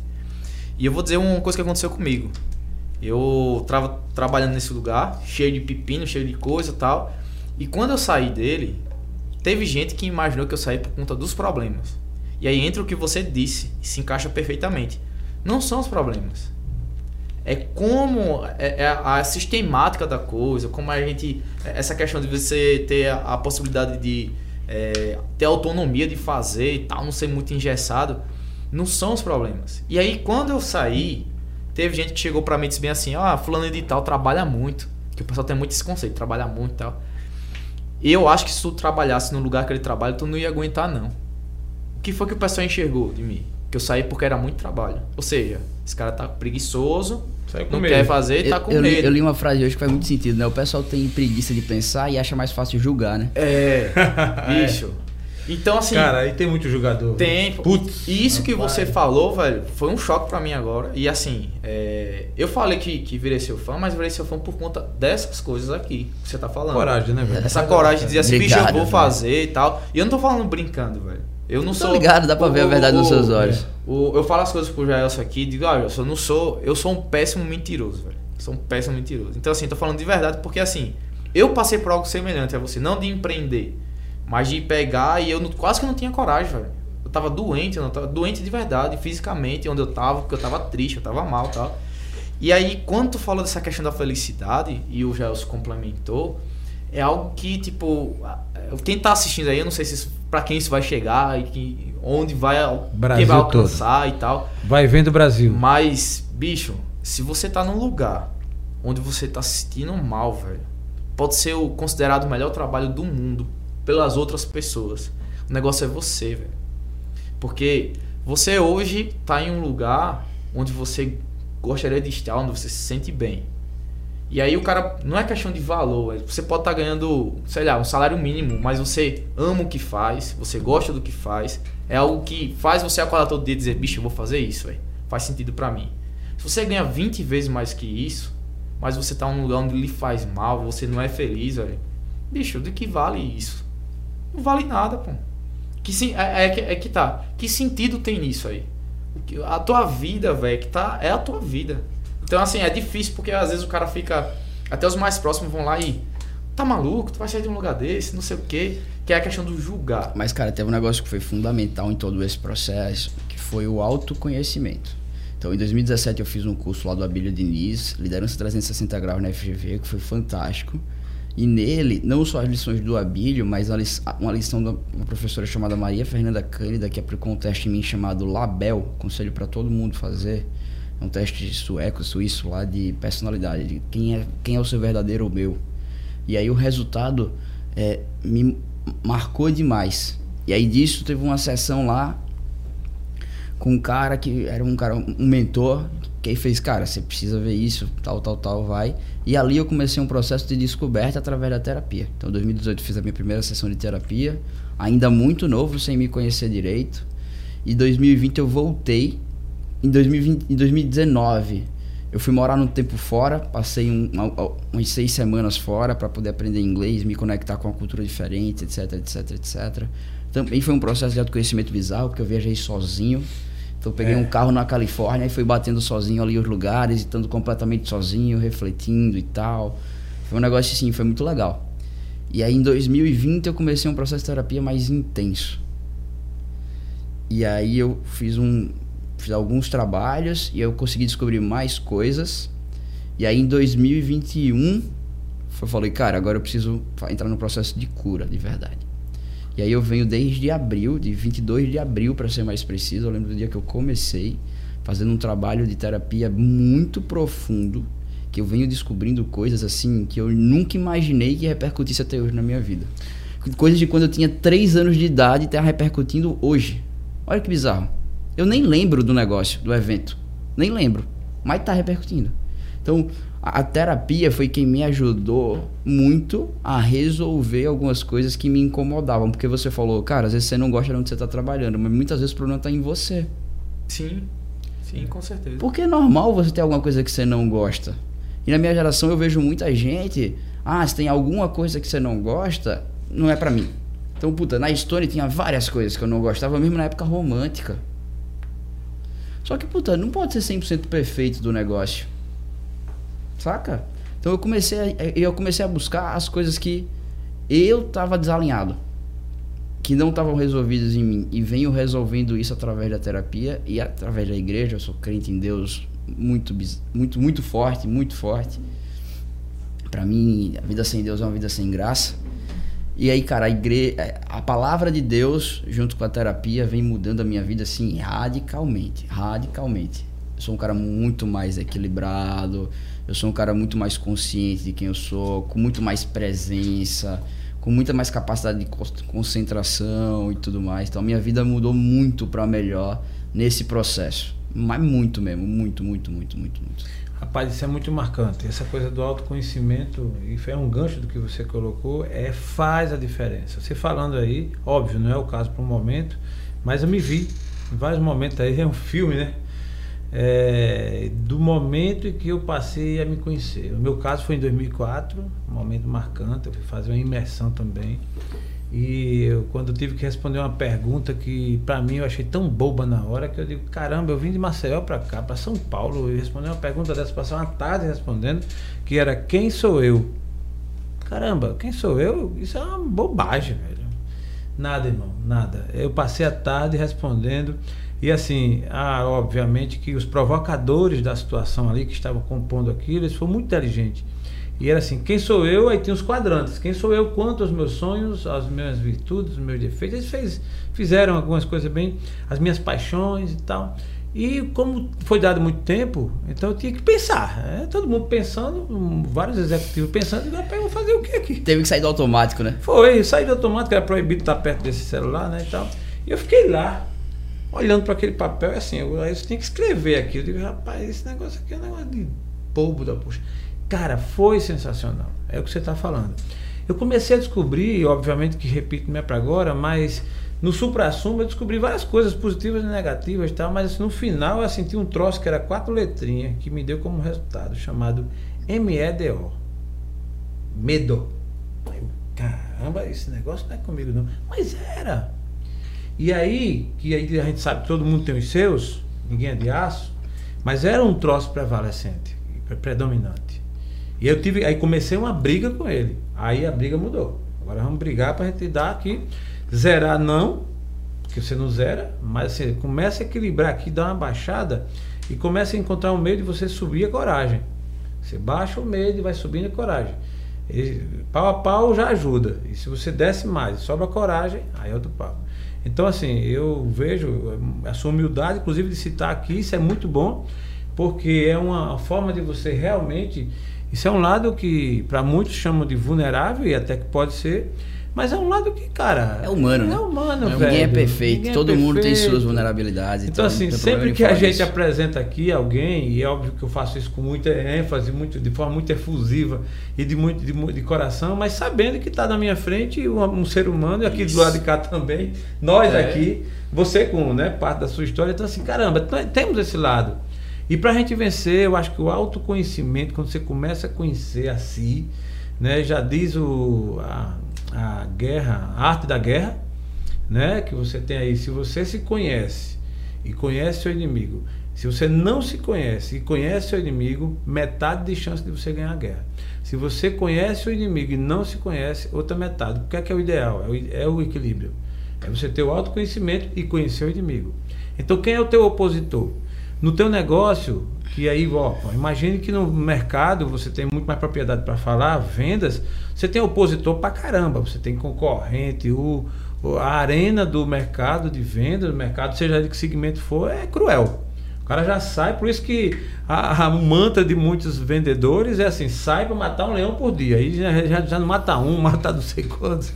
Né? Cara, assim, eu- nesse sentido, É nesse sentido, Deus me abençoou demais, porque primeiro me deu um parceiro muito bom, que é o Mercado Pago, é um produto realmente que no que ele se propõe a fazer, ele é um produto acima da média.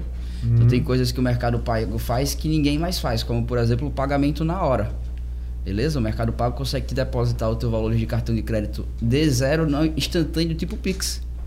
Seja sábado, seja domingo, isso, isso me dá um diferencial bizarro. E aí, uma coisa que eu preciso fazer é, eu não preciso ser a única máquina no balcão do cliente. Então, se o cliente for muito grande, eu posso ser só a máquina do final de semana. Porque como eu tenho diferencial do pagamento instantâneo, se ele usa a minha máquina só no final de semana, beleza.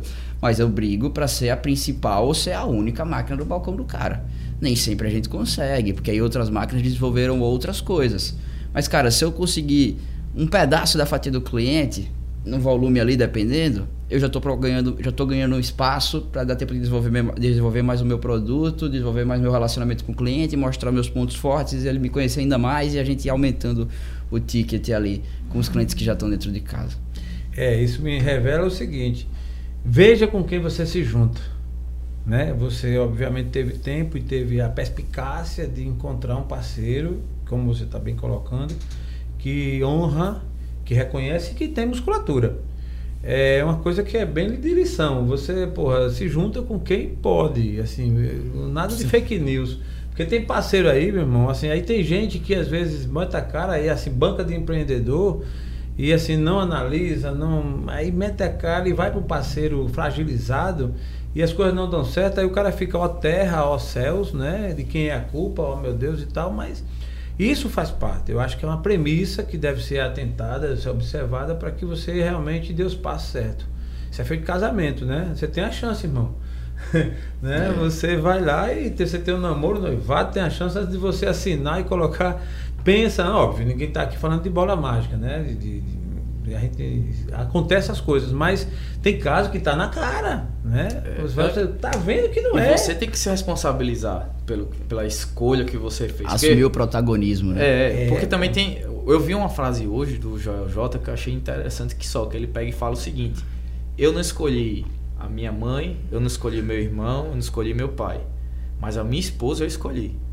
Então, meu velho, eu tenho que dar conta de, de dar atenção a ela, independente se o trabalho foi longo, curto e tal. Então. E vem os questão- filhos, meu amigo. Filho é, sagrado. Não, e a questão aí da, da sociedade também, eu comparo muito com um casamento, velho. Total. Porque assim, aí você. Ah, eu não escolhi minha mãe, meu pai e tal, mas Sim. quem vai estar comigo é algo que eu tô escolhendo.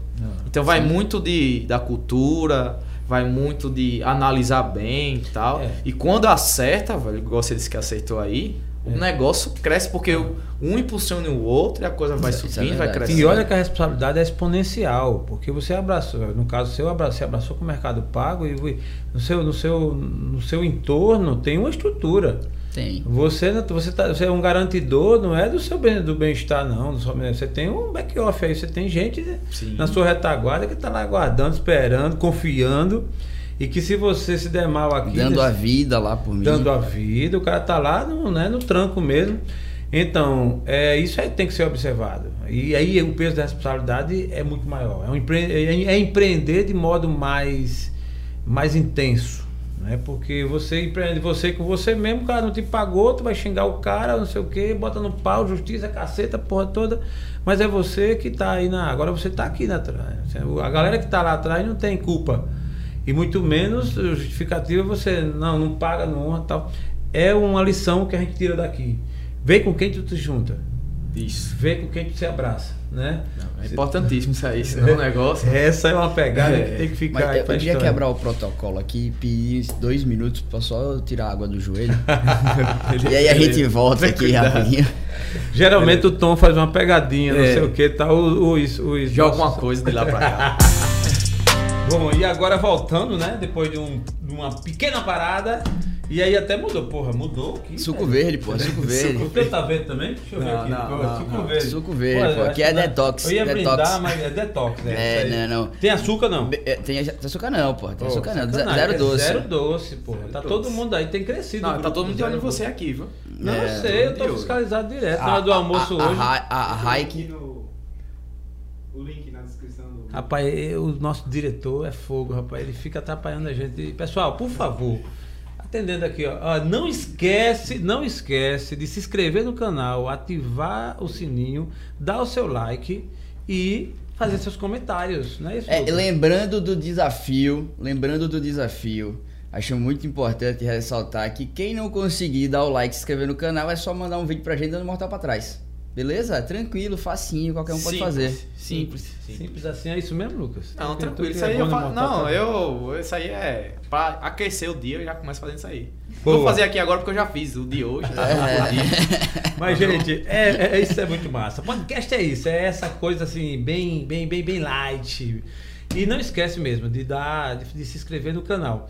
Mas querendo voltar, velho. Tu, assim, eu acho que agora ele vai. Agora. Lembrando que o, o grupo, quem, quem quiser entrar no grupo aí do, do WhatsApp, Sim. do desafio. Do desafio do Doce Zero. Doce Do Zero. Zero Doce, vai deixar não- o link. Zero aqui- Doce. Zero Doce, né? Ah, tá. A gente Eu- vai deixar o link aqui embaixo, quem quiser se inscrever. Boa, boa, boa, É, diretor. no muito grupo, bom. Na verdade. O grupo Desafio Zero Doce nunca é tarde. Entra nele lá, vai ter aí o, o link aqui embaixo e não perde isso. Não, tem, tem conteúdos eu- exclusivos Eu já, gostei que a tá? gente fez o inverso esse ano, né? Eu passei o ano quase todo sem comer açúcar. Na minha casa não entra açúcar, não entra nem adoçante na minha casa. O açúcar que eu tenho na minha casa é decorrente do macarrão que eu como um pouco mais, que aí transforma o carboidrato em açúcar. Mas consumir açúcar mesmo, Caramba, Zero. por isso que ele tá bem Só na rua. Por isso que ele tá bem na foto aqui. Não esquece não, viu, Tom? Aí fazer agora eu tô me oficial. permitindo ter açúcar em casa nesse final de ano. Aí ele fez ao contrário. Ele passou É. todo comendo açúcar e agora esperou, não. ele É um- esperou. um mês de zero doce. É. Vamos começar viver, agora. viver a vida zero doce. Eu tava numa Eu mesa tô partindo só pra, doce. eu tô partindo pra, pra, pra- tô, tô conversando com o meu nutricionista pra gente ir substituindo os tipos de carboidrato e eu diminuir também a quantidade de carboidrato pra chegar próximo de zero. Boa. Eu quero viver uma vida com o mínimo de carboidrato possível. Só raiz, voltar pra uma, pra uma, pra uma dieta quase que paleolítica. Caramba, velho. O cara tá assim. O bicho é brabo. É, assim, É é- pa- não, a dieta paleolítica é animal, porque você pode comer proteína animal à vontade e você regula só a quantidade de carboidrato através de raízes, como batata doce, macaxeira, essas coisas, tá? Então, puta, eu adoro proteína, carne, frango, assim. Então, você pode comer à vontade. Aí É animal, que você come pra caralho. Caramba, e como você tira o carboidrato da parada, você fazendo exercício. Isso é evolução, viu, Lucas? Não, eu... Gordura animal. ab- Abraçar a árvore é mais 500, né? É, é, Ah, é porque- diferente. como- porque tudo evolui, pô. Tudo evolui. Mas isso é bom, mas isso é bom. Isso é um teste, a gente vai poder do ato, né? Quando você tá Isso. vendo lá, e você vai acostumando. E assim, para a audiência saber, esse suco verde que ele tá tomando aqui não tem açúcar, né? Não tem açúcar, não tem Boa, açúcar. boa, boa, boa, boa. Eu vou me segurar, vou me segurar. Final de ano 2021 terminando, velho, e 2022. Vamos pivotar. Pivotando 2022. Esse é o tema. Esse é o tema Ninguém melhor do que Lucas Firma, que aqui está, para traçar para a gente, tratar com a gente. Já teve aqui, vimos aqui um momento já arretado, não é isso, Lucas? Sim, E agora boa já vamos aí do meio pro fim tocar com ele aí, vamos ver. E, cara, é bizarro como a minha vida pivotou, né? Minha vida pivotou em diversos momentos que eu contei aqui, né? Mas eu acho que o mais marcante de todos, assim, foi o pivotar o meu nome, né? Porque eu cresci escutando Lucas Firma. Aí eu cheguei em São Paulo, o povo foi ler meu nome e faz, ô Lucas Fireman, você tá fazendo o que aqui? que é a pronúncia certa, na real, tá ligado? A pronúncia, a pronúncia certa é Fireman, mas aqui ninguém fala inglês mesmo lá em casa, aí virou Firman. Eu só falo Aí inglês, Firman, Sou estranho agora. tal. É, é, é estranho pra mim, porque eu virei o Fire. Fire! Fire, É, fire, é uma fire, boa fire. deixa. Para 2022, vamos entrar com o pé direito e com muito fogo, né? Então é nada melhor do que ouvir o Lucas Fire. Quer dizer, pra mim é firma, velho. Firma. Aí tu vai assim, São Paulo. a tua Lá de São audiência- Paulo, falando Não, a audiência de São aqui- Paulo dele vai bombar, não tem a menor dúvida, né? Sim, sim. É, é o homem o que de vai fogo, ter, né? É o homem de fogo, Homem é. de fogo, Homem de é. fogo. O que vai ter de inscrição, de like, de, de, Não, de- de é- acionar o sininho lá de São Paulo, meu irmão. Não, compartilhamento. Só as citações que ele fez aqui, todas justas, né? Maravilhosas. Então, assim, gente, valeu, velho. Então, assim, agora aqui tu é firme, vamos embora. pra 2022, Lucas, assim, você que tem um no seu histórico, como você bem falou, tem marcas, né, assim, severas, mas fortes. De, da pivotagem, né? Aquela história do cara vai lá, assim, mudou o rumo e foi pra cima e tal. É, o que é que você diria de marcante desse, desses momentos todos e o que fazer para 2022 aí? Essa virada de chave, já que tanta gente, todos nós, né, fazemos tantas promessas, é normal. Às vezes você quer dizer, não, mas isso é clichê, é isso Cara, eu aquilo. nunca fui de fazer promessa de final de ano, sabia? Porque tu foi de executar, né? Não, mas cara, assim, pra mim. Pra mim é Promessa, mais uma segunda-feira, saca? promessa direito não, mas assim, mas não, alguns votos de mudança eu já fiz. Assim, eu não foi daquele de ir na praia dar sete pulinhos, respeito É. quem faz. Mas eu, eu acho que a maioria das pessoas fazem essa, essa promessa ou da segunda-feira, igual ele falou. Não, segunda eu começo. Quinta-feira não é dia de começar nada. Ou se não, fim do ano não. Fim do ano aqui eu não vou começar nada, tá? Mas não, teve uma época, ano que, que eu, vem teve uma época que eu tava começando de quarta, quinta, assim, eu já começava a tomar uma, quarta e quinta. E segunda é, muda, esse- né? é. E segunda Segunda, né? É, começava na quarta, assim, já começava na quarta. Era quarta era um dia bom de começar, tem jogo, né? É. era um dia bom de começar. Não, mas falando sério, eu li uma É. frase essa semana que é muito, que era, foi muito legal, assim, o calendário tem um poder bizarro, né? Tem. Ele, ele- A divisão do tempo, né? ele mexe com o psicológico de uma forma como se sua Sim. vida fosse recomeçar, mas na verdade não. É só uma continuidade. É só mais um dia, Mais mais, um ano, mais 24 horas. Você tem a oportunidade de continuar fazendo o que você já vinha fazendo. Não muda nada de um ano pro outro. A gente separa em tempos que fica mais fácil de se organizar. Mas, puta, porra nenhuma a vida de ninguém. Desculpa aí o palavreado pra turma. E, e- e aí, e aí eu abro um parêntese aqui. Eu quero pedir desculpa por todos os palavrões que eu falei e pelos que eu vou falar também. Beleza? É, Só é. pra deixar aqui não, alinhado. destrava o podcast é cultura, e como isso aí é cultura, embora inútil, mas vamos embora. mas destrava o podcast já não é. É sim. Então, É, cara, cultura, acho que porra. acho que 2022, cara, assim, tem tudo pra ser um ano um pouco melhor que 2021, mas eu acho que vai ser muito diferente ainda do que a gente viveu até 2019. Eu ainda não acho que vai ser um ano de de plena execução, de todo mundo normal, de você não poder mais usar, precisar mais usar máscara, etc. A gente ainda vai conviver alguma coisa com, com o medo do vírus, pelo menos. A gente pode até não conviver com o vírus, mas com o medo do vírus ainda vai estar muito forte em muita gente. Então eu acho que é, vale, o- vale o, o- o alerta, saca? Vale, o- vale ficar atento. E, cara, aproveitar que a vida deu uma chacoalhada, né? Porque queira que não queira, essa pandemia veio pra interromper essa continuidade. Porque imagina, dado que eu não acredito tanto nessa história de ano e coisa pra pra recomeço, o recomeço pode se dar qualquer dia, qualquer momento. O, o corona veio pra fazer um restart em muita É um gente. divisor de O águas. senhor que é da tecnologia foi um hard reset ali, Foi que absurdo. bizarro, né? Absurdo. Então, tipo, muita gente que nu- nunca parou na vida, não passava 10 minutos em casa. Se vê obrigado a passar duas semanas em casa trancado. Arrancado, é foda. Não, tem, tem uma frase que, que, assim, marcou muito, que é a frase o novo normal. Eu era puto com essa frase, tá Bicho. ligado? Porque não é normal. É, mas não aí... existe novo normal, é, uma fase de mas aí- transição, a gente vai exatamente, voltar. Mas aí o que acontece? O novo normal, o que é colocado como tradicional, normal pro pessoal e tal, para algumas pessoas foi obrigado a ser modificado.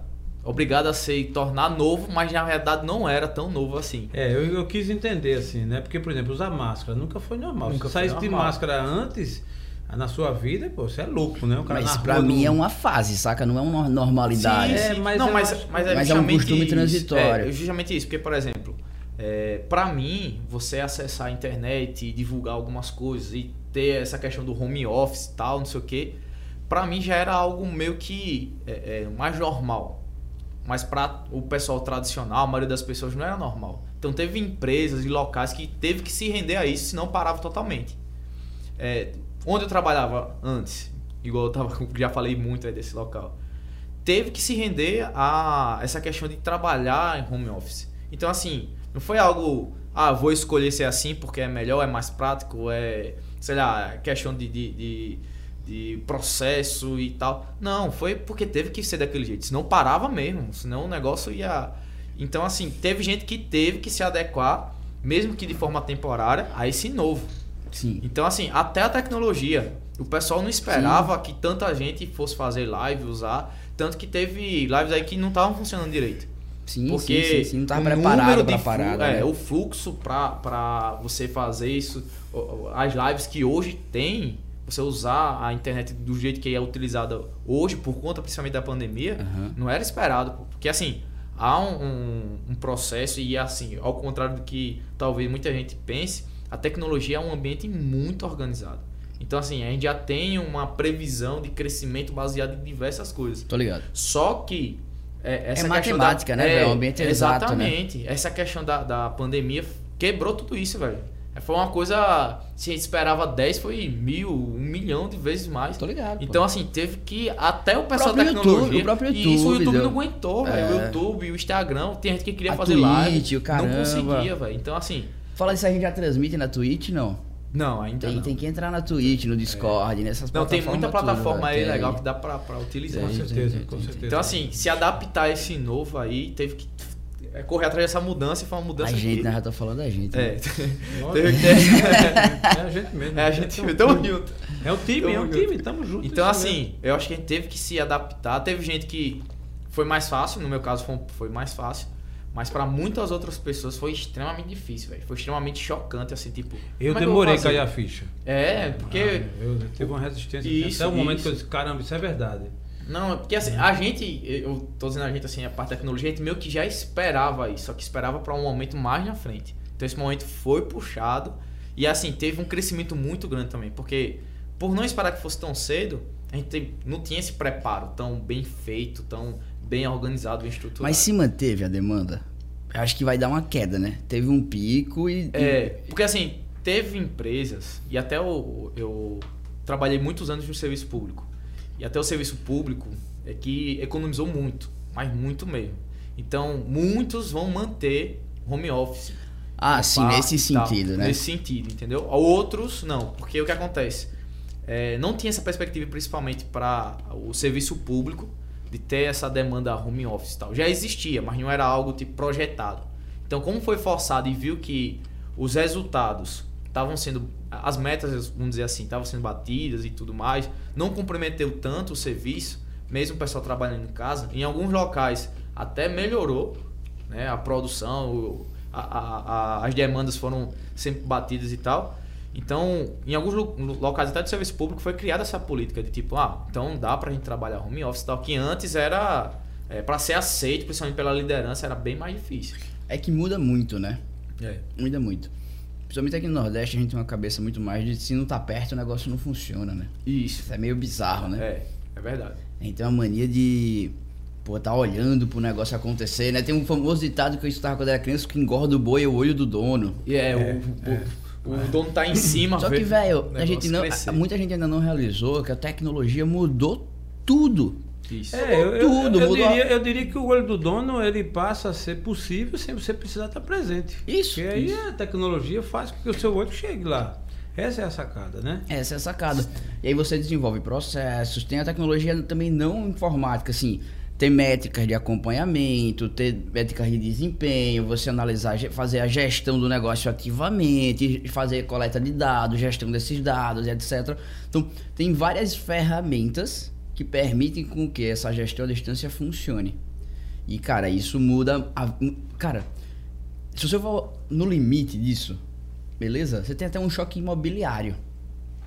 Porque muita gente mora em certas regiões para morar perto do trabalho porque você tem que se deslocar. Isso. Com a descentralização do trabalho, não vai ser mais necessário. São Paulo é um caso muito forte disso daí. Vai ser, né? Ainda não é, mas vai ser. Não, eu tô falando com relação às pessoas tentarem morar o mais próximo possível do trabalho. Ah, sim, tá. E aí, São puta, Paulo é- se não precisar, você vai ver uma, uma interiorização do Brasil muito forte, velho. Sim. Porque em São Paulo, o interior é muito mais legal. Alguns interiores de São Paulo é muito mais legal que alguns bairros de São Paulo e o custo é menor. Então muita gente vai correr pro interior de São Paulo. Se puder continuar home office. Eu tenho um amigo que trabalhava comigo na Stone, ele saiu da Stone, que quando começou a virar home office, ele virou nômade. Ele passou um tempo na Praia Brava, passou um tempo no Rio, passou um tempo comigo em Fortaleza, depois foi passar um tempo em Itacaré da Bahia, agora voltou lá pra Itajaí. E o cara saiu se mudando e falou, cara, quero morar em Santa Catarina pro resto da minha vida. E tá lá morando em Santa Catarina, Caramba, tá ligado? caramba.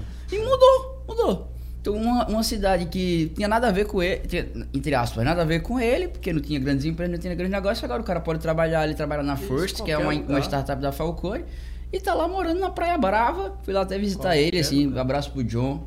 Cara, legal pra caralho a Praia Brava, assim. Imagina, É animal, imagina, animal, animal, imagina, animal, imagina. animal. Não, essas mudanças foram impactantes e boa parte dela eu digo para melhor, né? Porque foi realmente melhorou.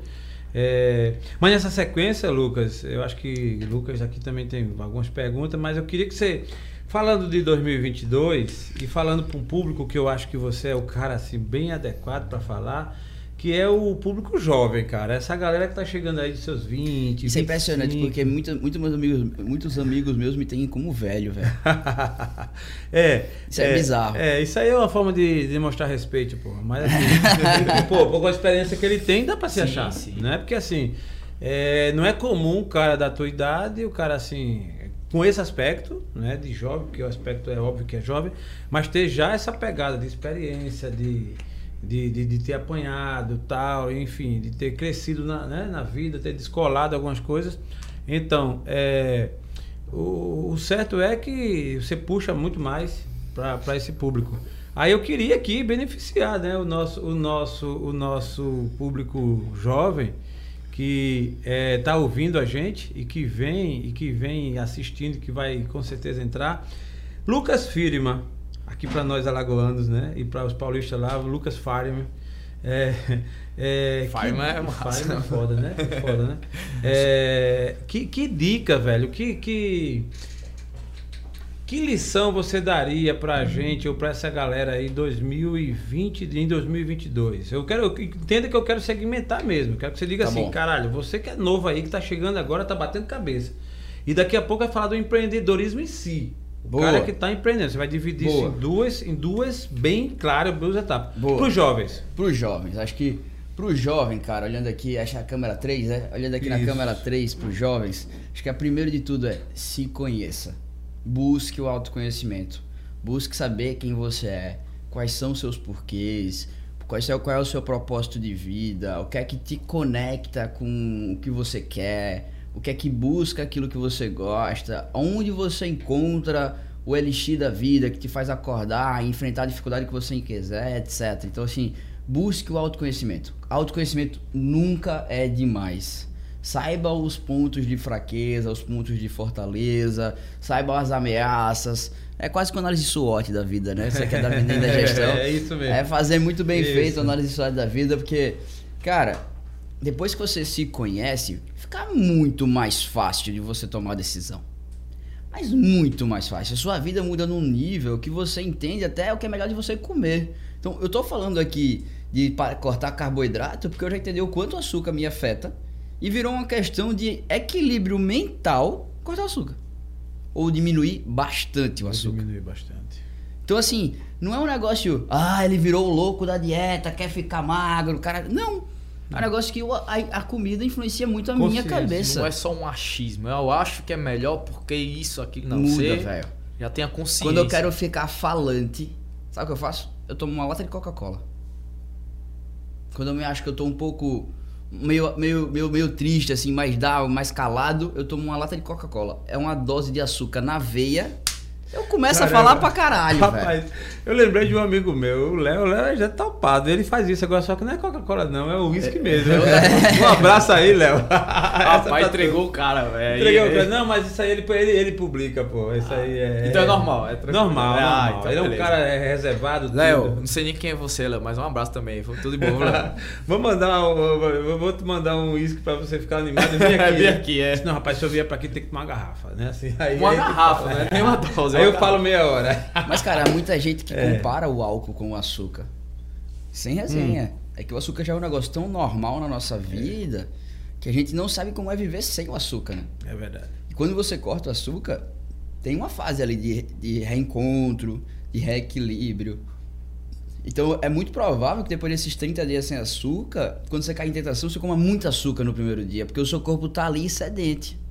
Seu corpo vai pedir açúcar pra caramba, porque ele tá acostumado a receber aquela dose de açúcar. Se você não estiver comendo carboidrato pra caramba, que aí você transforma o carboidrato tem acesso a transformar em açúcar pelo corpo, ou muita fruta que tem frutose que é comparada ao açúcar e você vai reabastecendo esse estoque de, de, de comparado à glicose ali, cara, o seu corpo vai pedir muito açúcar. Porque tem essa, né? Não é só, não é só o açúcar, açúcar. Tem o macarrão, que é transformado em açúcar, frutas altamente com, com frutose elevada, que é equivalente ao açúcar. Então, você cortar zero doce foi muito inteligente, porque você não está cortando frutose nem a glicose decorrente da, Sim, do, sim, do macarrão, né? É, eu quis foi ir pro zero sacri- doce. Eu quis ir pro doce. sacrifício, eu quis ir pra- para o sacrifício exatamente nessa fase, porque é um sacrifício, é uma forma pedagógica de você ter uma mudança de hábito, mas é óbvio que isso tudo tem que ser acompanhado pela nutricionista, pelo seu profissional é. e tal e tal. Então, assim, eu dei 30 dias, inclusive para mim, eu estendi e tem sido exitoso, graças a Deus aí está funcionando. Mas é mais uma função pedagógica. Isso que você Total. falou bem, aí é outra pegada, que é a que deve ser, que é a que deve permanecer e tal, a coisa. E aí falando de mais... e falando de 2022 na revisão de empreendedorismo é não se iluda achando que tudo vai dar certo. A pandemia veio para ensinar isso pra gente. Se prepare para o pior, espere o melhor e aceite o que vier. Porque se você for sempre se planejando, contando que tudo vai dar certo, quando vier um revertress, você não sabe como fazer. Rapaz, eu preciso gravar essa frase. Por favor, velho. Fala ali, por favor, e eu vou gravar aqui. Mas você vai escrever, né? Não, não. É essa assim. Se, se prepare, para o pior, espere o melhor e aceite o que vier. Boa. Cara, isso é um lema da vida, assim, é, que serve para tudo. Porque é. aí você, você se prepara para o pior, mas certa expectativa, você certa expectativa baixa. Você é. corre atrás do melhor, porque, cara, você quer sempre melhorar, você quer sempre quer ter mais, etc. E o que vier é lucro, velho. O que vier é lucro.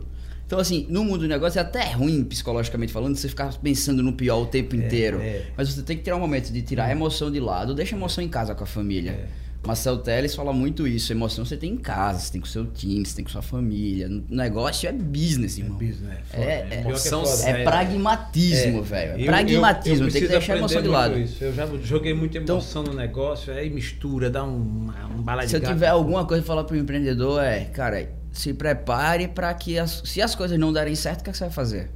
É. Tem a multicanalidade, tem a redundância, tem a, uma série de fatores. Eu assisti aí. semana com meu filho Matheus, né? O Homaranha, é, tá todo mundo. Miranha, Miranha. É, e eu ouvi uma frase, pô, no filme até postei na minha rede social, né? Que assim, se você espera se decepcionar, você não será decepcionado. E assim, pô, foi um negócio. Pá, você já tá eu li, esperando. eu li, eu li mas para mim é uma questão de expectativa só. Porque se eu esperar me decepcionar, eu vou me decepcionar sim. Se o negócio não acontecer. O ponto não é esperar ou não de se decepcionar, é o que você espera de resultado. Se você não espera nada daquilo, não tem como você se decepcionar com aquilo. Mas se você já se espera se decepcionar, você pode se decepcionar do mesmo jeito. Porque, é, eu... porque você já está setando na sua mente que aquele resultado é uma decepção. Não, é, isso é a forma de entender, de interpretar. É, Maravilha. Isso quer dizer. Maravilha. É o que eu quis dizer é o seguinte, de olhar. A, a forma de olhar. É, na, minha, na minha interpretação encaixou muito bem. Foi tipo assim. É, você vai apostar, você quer que dê certo. 2021, 2022 vai dar certo tal. É mais aqui que você bem colocou. Se não der em algumas coisas, mas Beleza, você, você mas tá ciente disso. Exato. Então aí você Em outras vai... palavras, é o combinado não sai caro, né? Pronto, por aí. Isso em relacionamento é muito forte, porque sabe aquela história de um cara que você conheceu, uma pessoa, um amigo, uma amiga, sei lá, e você acha, caramba, esse cara é foda assim. E você e aí, de repente, não é bem aquilo, cara. Então, assim, e aí, às vezes, eu tô falando, acho que talvez isso tocou em mim por conta de algumas experiências, né? Assim, meio, meio aqui amargas, em que pessoas que eu digo, caramba, Assim, o mundo acaba, mas essa pessoa aqui, não, ela não vai Não vai fazer não. aquilo, não. Não, não vai. Daqui a pouco a pessoa fazer aquilo. Caramba, velho, fulano. Então, assim, não é que a gente desista. Não é que a gente desista das pessoas, mas é que a gente tenha, tenha aquela consciência de que não é bem assim. Até porque também nós não somos tão assim. De repente alguém confiou em mim, achou que eu era a pessoa e de repente eu não fui o modo que a pessoa imaginou. Está dentro do imaginário.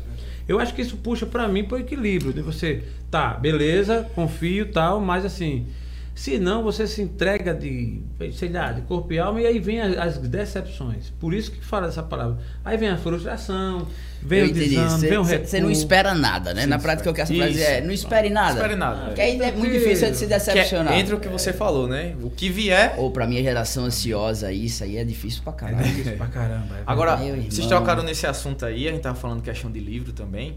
Eu tô lendo o Poder do Hábito e lá tem várias experiências, né?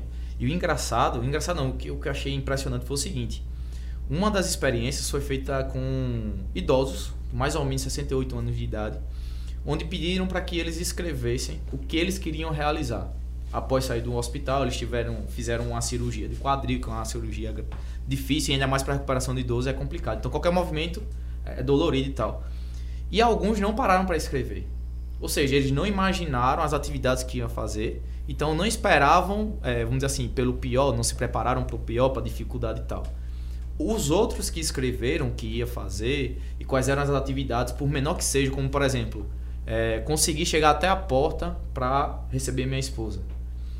Esses que escreveram, que já estavam com a mente meio que preparada para fazer esse processo, ou seja, já esperava um, um processo dolorido, de dificuldade, eles tiveram um resultado quase 20 vezes melhor do que os que não escreveram, que não enxergaram que pode ter as dificuldades. A mente é foda, né? Então, assim, eles. Por que isso acontecia? Porque o cara que não escreveu fazia assim: ah, eu vou na porta. Aí Quando fazia aqui que doía, fazia: eita, meu Deus, que dor forte aqui, não vou Aí ficar não, aqui. aí não saía. Não. O cara que escreveu dizia assim, bicho, eu sei que quando eu for fazer isso daqui Vai doer. vai doer, mas eu vou conseguir, eu vou tentar, eu vou chegar. Coisas pequenas, vou chegar até a porta.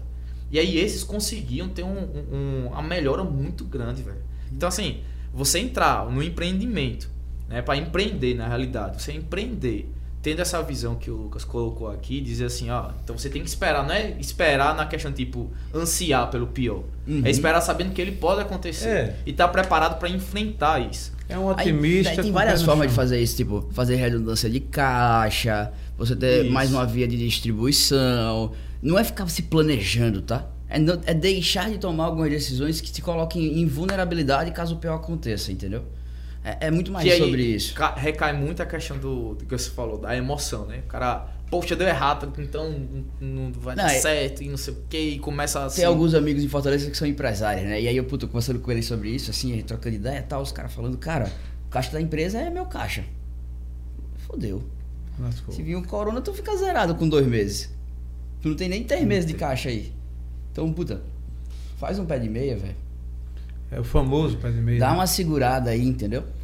O, o se preparar pro pior na prática, no mundo empresarial, é ter grana. E aí, grana você tem, dois, você tem duas formas, né? Ou você fatura mais ou você gasta menos. Ou faz os dois. Então, guarda mais para você poder gastar e tenta faturar mais. Abre mais uma via, porque se estrangular ali, você tem outra via para poder extrair faturamento, entendeu? Acho que essa, essa é a forma de se preparar. Na prática, é cresça saudável. Cresça saudável. É, é, respeite os passos, né? Mas, Lucas, pivotando 2022, na tua visão, né? 2022 assim, vai ser um ano também atípico, considerando que vai ter eleição, né? Cada um com suas preferências, o rumo que vai ser tomado. É, mas economicamente, para a economia, para os negócios tal, você que está transitando no meio, está respirando isso, o mercado financeiro e tal, como é que tu encara 2022? O que, o que é que tu acha, assim, obviamente que a gente está aqui é, falando do que cada um pensa e sente. Uhum. Não existe verdades absolutas, mas na tua visão que está enfronhado lá no meio do mercado financeiro, Eu o que é que tu acha? Eu, eu, a- li, eu li um negócio, eu li um negócio no Twitter essa semana que me deixou bem, bem assim. Pô, essa é a realidade, assim, é tipo, está aberta a temporada de previsões infundadas sobre uma, ince- uma certeza que ninguém tem, tá ligado? Totalmente aleatório. É, cara, assim, né, é, o que é que vai acontecer? Eu sei lá, pô, o que é que vai acontecer, tá O cara pode falar o que for que pode acertar ainda. né, É, cara, assim, É, é, feito acho as que- alianças que apareceu aí, É. não sei o que. É, pré- é previsível, é incerta, porém imprevisível. Como é isso? Incerta, porém imprevisível. E por aí vai. Eu assim, acho, cara, que em 2022, acho que eu espero, né, que não haja uma terceira, quarta onda, que a gente não venha sofrer novos lockdowns e que, a, e que a- a- o giro econômico, a roda econômica, ela continue girando. Ela tá girando muito devagar. A gente, puta, a gente perdeu uma década de crescimento no país. Pra gente voltar ao PIB que a gente tinha em 2013 vai demorar pra caramba, pra você ter uma ideia. Pra gente voltar ao PIB de 2019, a gente ainda não voltou. A gente já tá em 2022 hein, praticamente. A gente não voltou pro PIB de 2019. Então, tem um desafio aí grande pra gente de remar como país. A nossa economia, ela realmente ela não tá se desenvolvendo como, como deveria se desenvolver. É, mas, cara, toda crise é uma oportunidade de negócio, né? Enquanto uns choram, outros vendem lenço. Então, a ideia é sempre buscar as oportunidades que estão surgindo, porque enquanto muita gente se ferrou na pandemia, muita gente cresceu. Então, enquanto muita gente tá caindo, muita gente tá achando novas formas de vender, novas formas de faturar, novos negócios A para eleição fazer. vai impactar? Vai haver algum retrocesso por conta?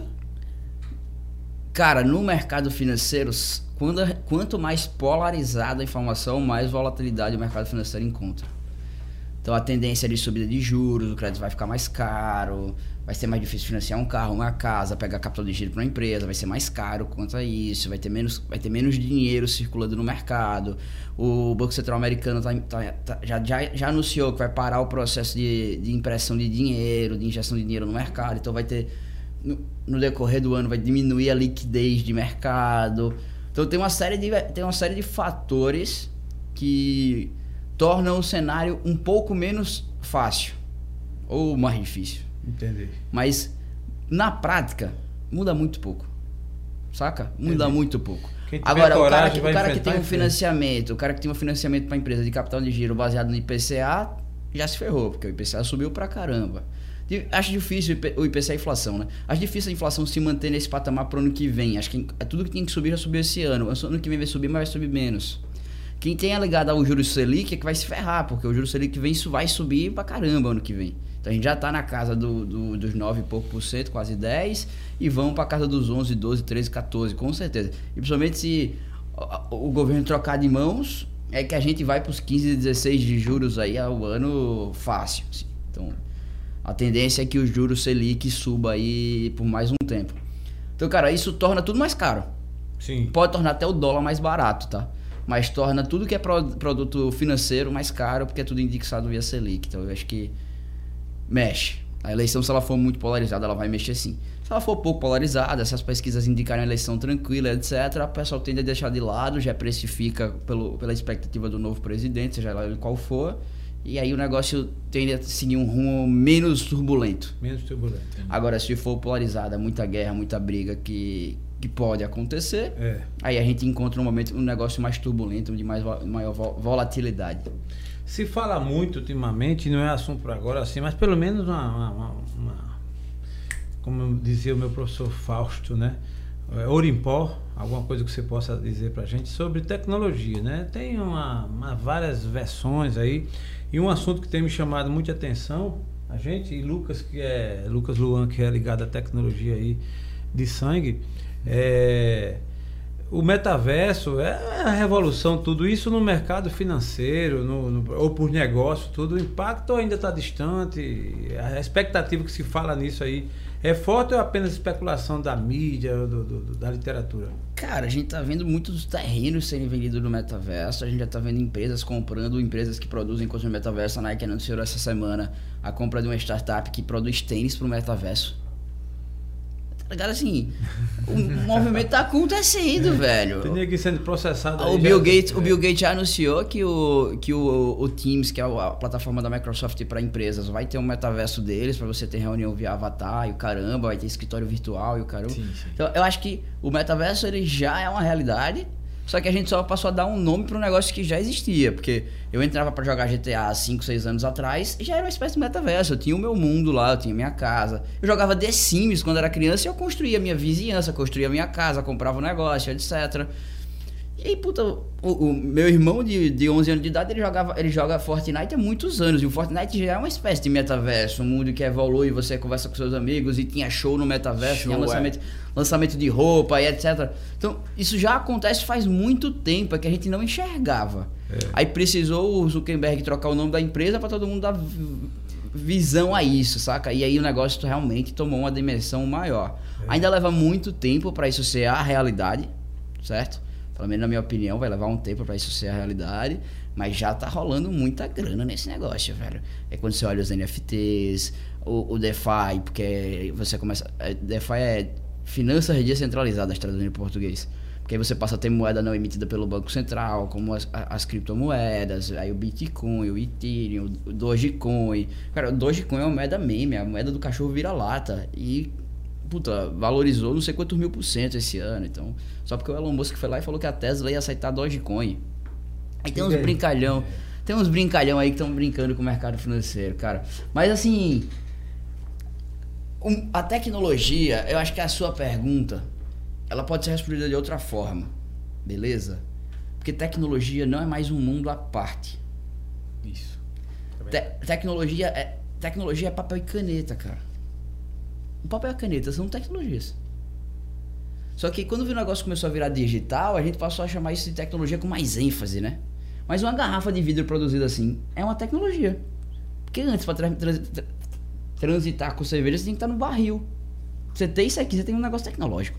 Esse papel toalha, puta tecnologia. É verdade. Quando era criança, tinha um negócio desse? Não. A tecnologia avançou a ponto de lhe permitir que você tenha um negócio que é super, na calça mesmo, assim. super absorvente aqui, um negócio Na camisa. espetacular.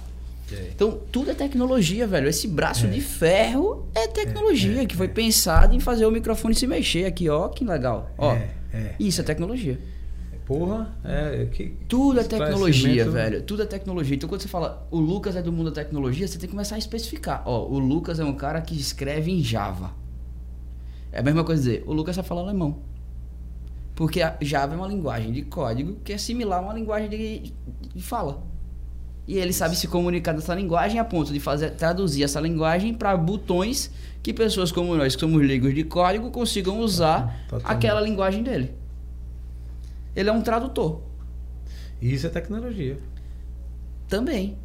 Mas assim como esse braço é tecnologia, assim como um sofá é tecnologia, e o cara que monta seu sofá, ele é um produtor de tecnologia. Boa explicação. É que a gente que é leigo, leigo mesmo, no meu caso, eu sou, não sou só leigo, eu sou leigo, leigo, né? É, é elevado, ao, elevado ao quadrado. Então, aí o que acontece? A gente só pensa que tecnologia é metaverso, cara. Eita porra, não sei o quê. E todo mundo já fica até com medo, né? O negócio vai mudar e tal, e tal, e tal. Tecnologia é levada com esse negócio computacional, Computacional. tal, uma coisa. É que isso é tecnologia também. É. Não, foi que boa. aí- o seu esclarecimento foi, foi- foi arretado, perfeito. porque trocou bem em miúdos, É. inclusive pro leigo. Porque a gente realmente que não entende só acha assim: o cara fez ciência da computação. Não, esse cara é tecnológico. E o outro já não entende nada. não. Mas como você disse, a gente tá movimentando o cara que tá É que aqui ele com- entende um pouco de computador É, e linguagem de programação, linha, De entendeu? uma linha, né? De uma determinada É, é, é, é um- é uma pegada diferente, mas eu vou aproveitar essa, essa deixa aqui da parte de tecnologia, o quanto ela está influenciando e tudo e tal, e voltar àquela pergunta lá, que você disse, ó, daqui a pouco a gente vai chegar aqui, eu fiquei curioso Pô, lá. tu tem a mente boa, viu? Porque. Mas é, tu dava pra Eu já, já tinha Não. esquecido, já tinha ganhado tempo aqui, Não, tá porra. Não, Porque o que Lucas, o Lucas não dá pra ser mentiroso, não, pô. O mentiroso tem que ter memória É. boa. Aí, dá pra ser mentiroso. É, é o contrário, né? É o contrário. Perfeito isso. É, é Ele perfeito. dá pra ser mentiroso, né? Você não é porque não quer, mas tem- pode ser, entendeu? Consigo trabalhar. Mas, assim. cara, vamos lá, assim, acho que é, a informação ela mudou muito tudo, beleza? A gente tem mais acesso à informação hoje, num, num ano, do que o Bill Clinton tinha como presidente dos Estados Unidos. Vocês entenderam o que é isso? Caramba, velho. A quantidade de informação que a gente tem acesso hoje através dos nossos smartphones é maior do que o Bill Clinton tinha quando era presidente dos Estados Unidos, cara. A gente consome mais informação no final de semana do que os nossos antepassados consumiam uma vida inteira. Rapaz, é verdade mesmo. Porque só esse troço Na aqui. palma da mão. É, Irmão, imagina como era aqui. transmitir informação lá na época de, sei lá, Nero, na, em Roma antiga. O livro era só manuscrito. Se o cara não parasse para escrever na mão o livro, essa informação não era passada. Então, as empresas elas foram se construindo, cada uma no seu quadrado, e quanta informação não foi perdida nesse processo? E aí quem chegava ao topo era geralmente quem conseguia mais acumular informação na prática e ou usar as informações que ele tinha acumulado. Então por que, que o cara subia para tomar decisão? Porque a experiência era um dos principais acessos à informação. E aí o cara subia, baseado na experiência. E conforme ele ia provando que sabia usar essa experiência, ele ia subindo, ele ia subindo, ele ia subindo. Isso foi o, isso, isso acontece até hoje. Porque você vai ganhando confiança nas decisões do cara, vai dando mais responsabilidade pro cara, o cara vai tomando mais decisão, mas é tudo pautado em informação e uso da informação. Então, as empresas tradicionais, como elas não tinham tanta informação, elas eram construídas numa premissa que elas precisavam primeiro se pagar o mais rápido possível e segundo sobrar. E quanto menos gente para dividir o que sobrasse, melhor. Porque você só ganhava dinheiro através do que ela sobrava. Beleza? Uma empresa tradicional é uma empresa na qual a escala ela é difícil, dolorosa, ou ela não visa a escala. Supermercado, como é que o supermercado escala? Possível o supermercado escalar. Ele pode até ganhar volume, mas escalar é muito difícil, porra. É escala pra caralho, fornecedor diferente, loja caríssima. Logística é difícil. Logística difícil, operação cara, ser CEO de um supermercado talvez seja uma das maiores dores de cabeça que existe na vida, velho. O cara lida com não sei quantos mil SKU. Índice de perda, controle de estoque. Porra, meu irmão, gente pra caralho naquele negócio, atacadista. Ainda tem um negócio mais sob controle ali, a operação é, puta, só sai nessa caminhão. Isso é mercado que é vários caixas, velho. Ponto de saída pra caralho, entrada diversa. Meu irmão, o supermercado é um negócio muito louco, velho. Entra num atacadão, velho. É uma loucura aquela porra. É, agora nessa Imagina gerenciar o atacadão. Deus me livre, velho.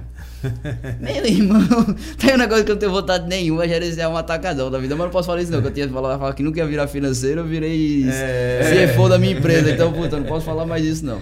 É, É... Daqui a pouco vai fazer que no Ronaldo Então, cara, uma comprar empresa- o atacadão. É. Uma empresa, uma empresa, é, isso é comprei o meio- atacadão, não queria, mas comprei. É Uma empresa tradicional, velho, é uma empresa que ela visa o lucro e tem baixa escalabilidade. Isso é uma empresa tradicional, beleza? Essa é a premissa principal. E ela foi construída por pessoas, geralmente em fases onde a informação era centralizada. Então, quando a gente fala de uma empresa tradicional, chefia, hierarquia pesada, todo mundo mundo físico, um consenso de, de negócio, de cultura muito mais tradicional, menos online, menos digital, etc, etc, etc. Isso está mudando, tá? Tem muita empresa tradicional que vem adotando cultura mais jovens, mais modernas e etc. Beleza? Quando a gente fala de startup, Boa, gostei agora. Eu, inclusive, eu ia requentar essa pergunta, né? Que foi logo no começo você falou assim, cara, troque miúdos pra gente aí. Quem não realmente conhece, assim, tem um ouvinte aí que a nunca grande diferença ouviu do- falar, mas não sabe o que é. A grande diferença de uma startup para uma empresa tradicional é que a startup ela é uma empresa que tem tecnologia na veia. Então por isso que são as techs, né? Tem a fintech, tem a edtech, tem a sales tech, cada tech Hum, são as techs, big techs, aí cada tech, cada, cada uma é uma tech. Tem tecnologia na veia, para quê? Para através da tecnologia ter uma escalabilidade num custo muito baixo e ter uma escala muito alta. Maior exemplo de startup, o Nubank. Você não precisa mais abrir um monte de, de agência bancária para acessar o cliente. Tem um aplicativo, a turma baixa o aplicativo e acessa a sua plataforma de banco através desse aplicativo. E por isso que a tecnologia é tão fundamental na startup. Porque ela é uma ferramenta que empodera a empresa para fazer o seu serviço chegar a mais gente com menos esforço e menos tempo. E sem barreira geográfica. é, isso faz a diferença. E aí a startup ela tem alguns escala, diferenciais de é negócio. Tem alguns diferenciais de negócio. Ela não precisa dar lucro por muito tempo. Porque o único foco dela é crescer. Crescer. Ela precisa se financiar, e aí tem vários meios dela se financiar, seja débito, seja equity, seja empréstimo, enfim. E aí ela precisa ganhar muito mercado. O foco da startup é você passar 3, 4, 5 anos só ganhando market share. Participação de mercado. Para quando você tiver muito grande, você está no nível de escala tão grande que você consegue reduzir seus custos muito e aí sim você passa a ser lucrativo. Mas aí você já cresceu pra caramba, você já tem um faturamento gigantesco, você já virou um player de rele- relevância nacional ou internacional. Então a perspectiva também muda. É, a Muda. linha- a linha de- Você deixa de de montar um negócio para ter um impacto local, para montar um negócio que realmente consiga impactar um negócio de consiga ter muito share e consiga ter um faturamento muito bizarro e você vai reinvestindo esse faturamento, vá captando mais dinheiro, vá fazendo esse negócio girar, vá crescendo, crescendo, crescendo, e aí o negócio vira estratosférico e você quando vê, porra, pum, Foi uma gigante. Você acha que foi isso que aconteceu com a Stone já? Total, É um, um Total. belo exemplo disso daí, né? total. Exemplo que eu vivi, né? É. Mas to- total, isso não era uma startup, porra. Quando eu entrei na startup. Startup já minimamente organizada, já com algum caixa, mas pouco caixa comparado aos competidores, pouquíssimo caixa. Na época a Cielo dava bilhão de lucro, a Stone tinha 50 milhões para se financiar. E a Cielo dando bilhão de lucro. Você competia com um cara que tinha poder de lhe comprar amanhã. Baga, é baga. Você baga. competia com um cara, com um cara que tinha condição de chegar no dia seguinte e falar: toma aqui, algum- ah, toma aqui o meu lucro dos últimos três anos para você parar de me incomodar. Caramba. E aí chega lá com um cheque de 5, 6 bilhão e, cara, E sei lá o que é que os donos da Estônia iam pensar, né? Sei lá, né? É, mas essa capacidade aí é. Só que, puta, a motivação dos caras não era a grana. Não era mais Então, a grana. não adiantava o quanto eles viessem e tal. Sim, a a sim, minha sim. impressão é que não.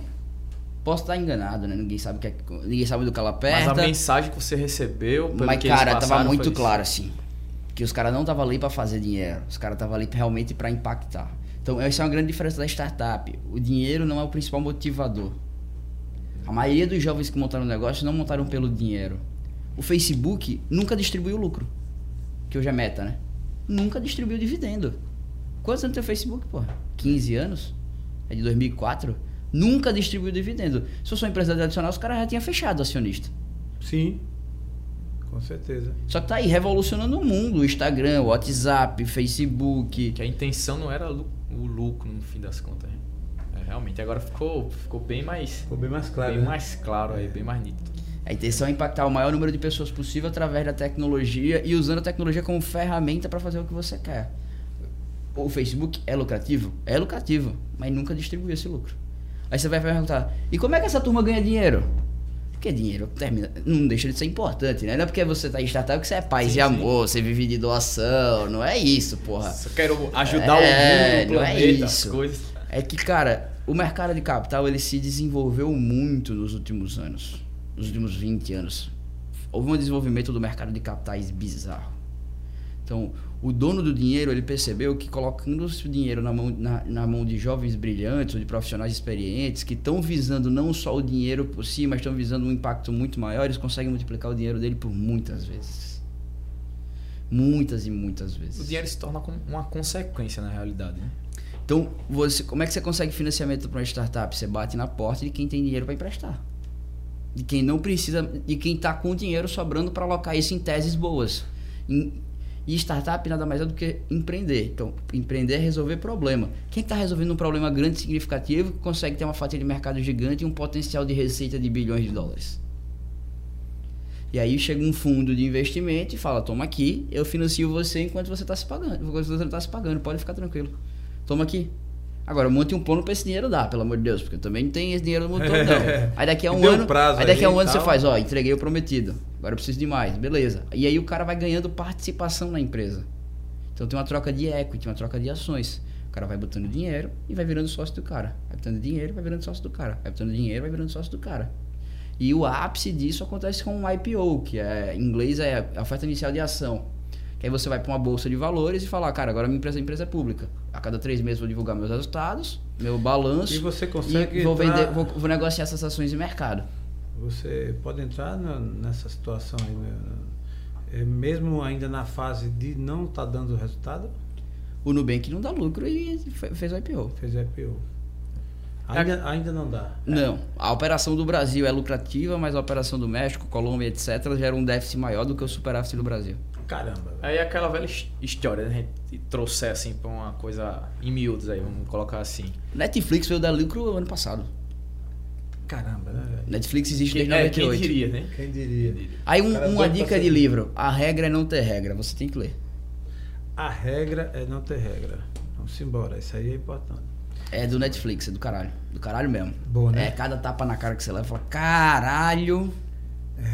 Lembrando que eu já pedi desculpa pelos palavrões. Ele pediu pelos próximos, Antes, né? é, Mas, gente, Destrava Podcast tem sido uma, uma verdadeira fonte aqui de, de, de cultura, né? Já tá, esse dia hoje está sendo bem marcante. Se a gente for, esse assunto ele vai longe. Se a gente for dar sequência e logo for essa quem entende, né, Lucas? É. Aí é que vai longe mesmo. Então, assim, caminhando para a reta final, e eu quero deixar uma pergunta no ar para você responder daqui a pouco. Pivotar em 2022 para muita gente é ficar rico. Como fica rico? Eu quero ver se você vai arrumar essa resposta em 2022. É porque tem muita gente sonhando aí, viu, velho? Aí você tem que dar um jeito aí, se vire para dar essa resposta. E daqui a pouco tá aí, Lucas também se prepara aí para fazer a última pergunta, porque assim, enquanto isso, você vai se inscrevendo no canal, ativando o sininho, dando seu like e vai fazendo seus comentários. Ou então manda um vídeo aí de você dando uma, um, Mortal pra trás. Coisa botar assim. pra trás, coisa simples. Então, Vai. é, mas 2022, apesar dos pesares, tudo que a gente já imagina e tal, a gente, como sempre, com otimismo, né? E do Strava Podcast, que é bem novinho, né? Uma criança, tá chegando agora, né? Recém-nascida, mas a gente espera em 2022 também dar uma pivotada. Isso aí, essa é a sacada. né? Vamos pivotar em 2022 não somente a gente junto com Não vocês. pivotada não, né? Fazer um upgrade, né? Porque a gente já tá num caminho bom aqui. Tá no caminho bom, Não exatamente. precisa pivotar esse caminho, não. É só fazer uns upgrade nele que já tá bom. Não precisa pivotar e mudar completamente. Agora virei uma loja de golfe. Não, nada a ver não, do caralho. não, não, não, não. Então, beleza, é isso É. mesmo. Mas a gente tá muito otimista, muito otimista, cheio de planos e tal, e sempre com aquela visão do outro lado da, da câmara, que é você. Que rumo a vida está nos dando? Na vida pessoal, na vida profissional, nas empresas, nos negócios. É esse rumo que a gente quer seguir. Por isso que tem esse nome de Destravo, porque tem a ver com destravar, né? Realmente é uma coisa que todos nós, em algum momento, vamos parando, travando, alguma coisa acontece, e a gente sempre precisa do empurrão, sempre precisa de uma ajuda, sempre precisa do impulso, do, né, de, de algo desse tipo. E aí tá o Destrava Podcast para isso. E nesse 2022, né, já que esse, esse episódio é o episódio 007, que vai ser lançado no dia 31 de dezembro, de uma sexta-feira. É gente- quase o James Bond, né? É, 007. É, 007. Então, a Boa. gente quer trazer essa mensagem assim e tal. Você vai ter a chance do, do, é, das considerações finais, mas a gente quer antes que você escute. E Lucas depois faz a sua pergunta também. A minha é o seguinte: para quem quer enricar, ficar rico em 2022. Se, se, se vira aí com o teu suco verde e dá a resposta pra gente. O que é que tu me fala? Cara, eu acho que riqueza é muito subjetivo. Riqueza não necessariamente é ter uma conta bancária cheia. Conheço tanta gente que tem dinheiro e não tem nada. Então acho que, de novo, vou bater na tecla que eu bati a vida toda aqui. A vida toda não, na entrevista toda aqui. É a se autoconhecer, velho. Qual é o que é riqueza pra você?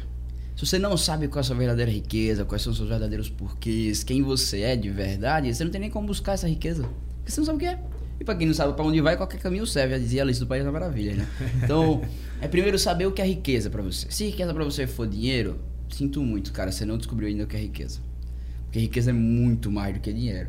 Dinheiro é uma ferramenta que lhe permite fazer coisas. E que lhe permite fazer coisas com as pessoas que você gosta ou para as pessoas que você gosta. Mas dinheiro é só um meio, ele não é a linha de chegada. Boa. Boa, cara, boa. É, antes, antes de fazer a minha pergunta, eu queria já fazer um adendo de uma coisa que eu falei aqui, para ficar claro para as pessoas, tá? Porque eu falei que a- a- o brasileiro, como um todo, na maioria das vezes, tem um, um aparato educacional onde ele é preparado para ser empregado.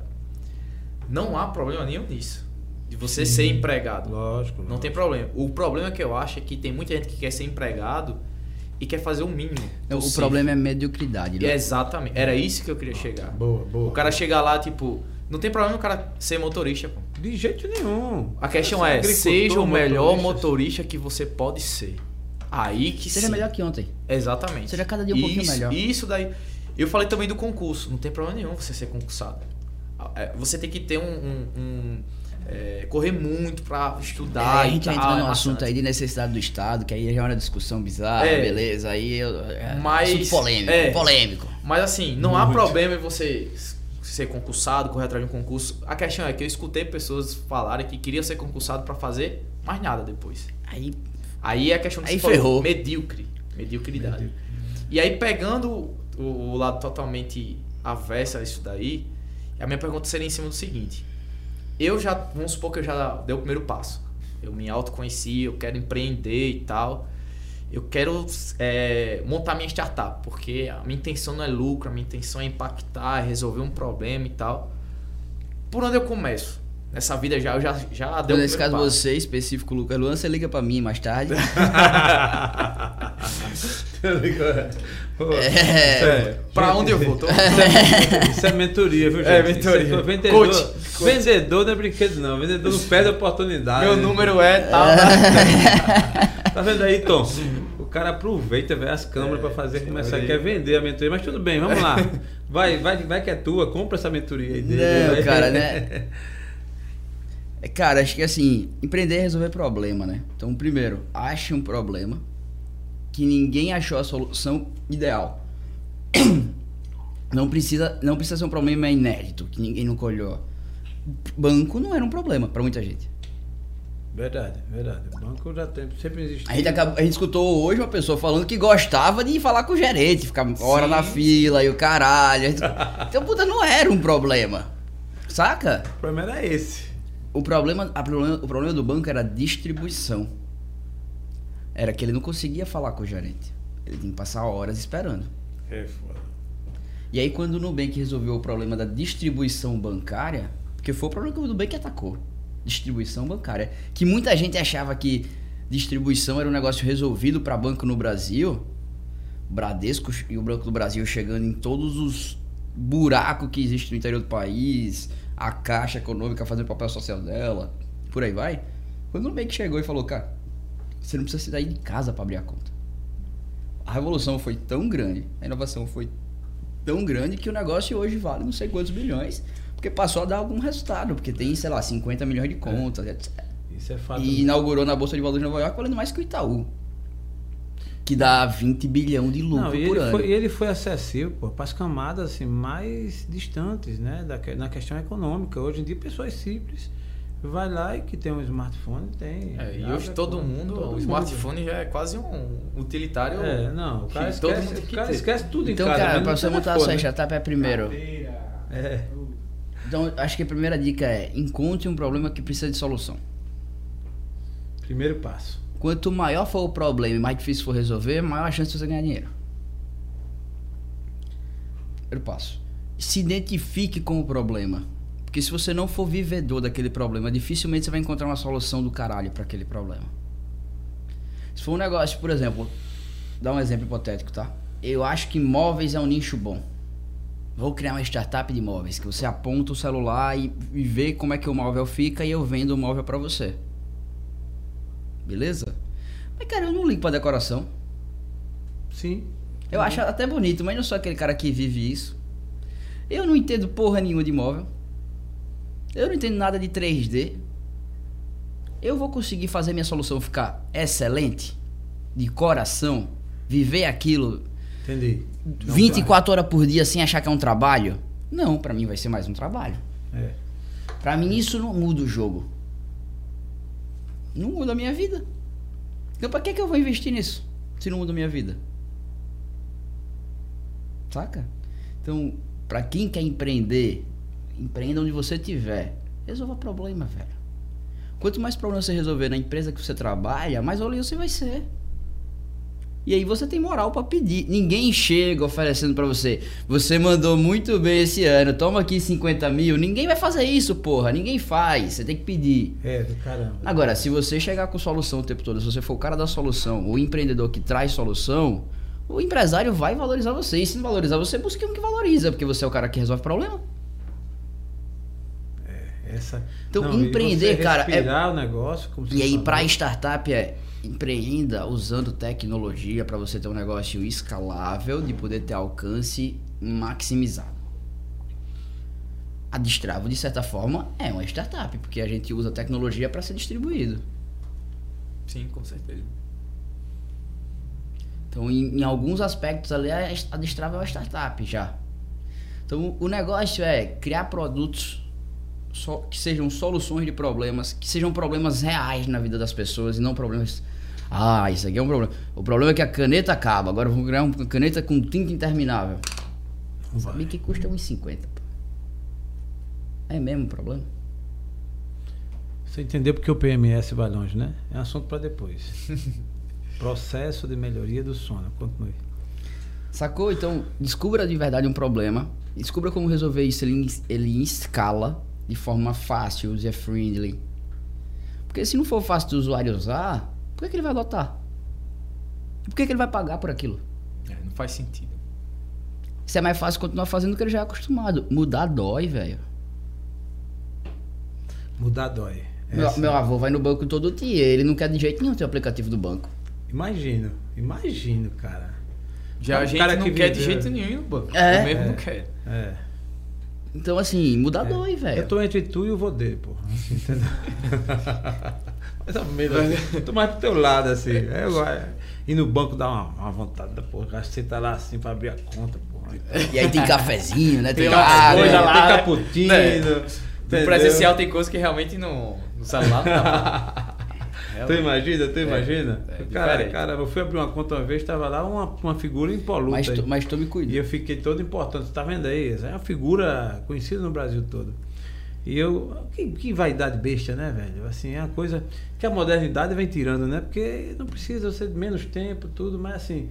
Para o cara que é tradicional, que foi lá, imagina você ir lá no banco fazer o depósito, né? Você tem seu negócio, vai lá, abre a sua mala e tal.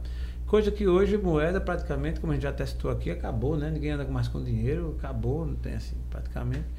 Essa é a realidade. Eu acho que a questão da startup ficou muito mais clara aí. Ficou bastante. Bastante. E para mim, para mim, a pegada maior da sua fala com relação à startup é essa sintonia que a gente, que quem for investir tem que ter naquilo que realmente você se identifica, que Isso. você realmente é, é, é, vivencia, porque isso aí faz a diferença. Não faça só pelo dinheiro, senão o Não. negócio não, vai decolar É, quando tem que Cara, decolar. como tá claro isso? Que só pelo dinheiro as coisas não vão. Você vai, você.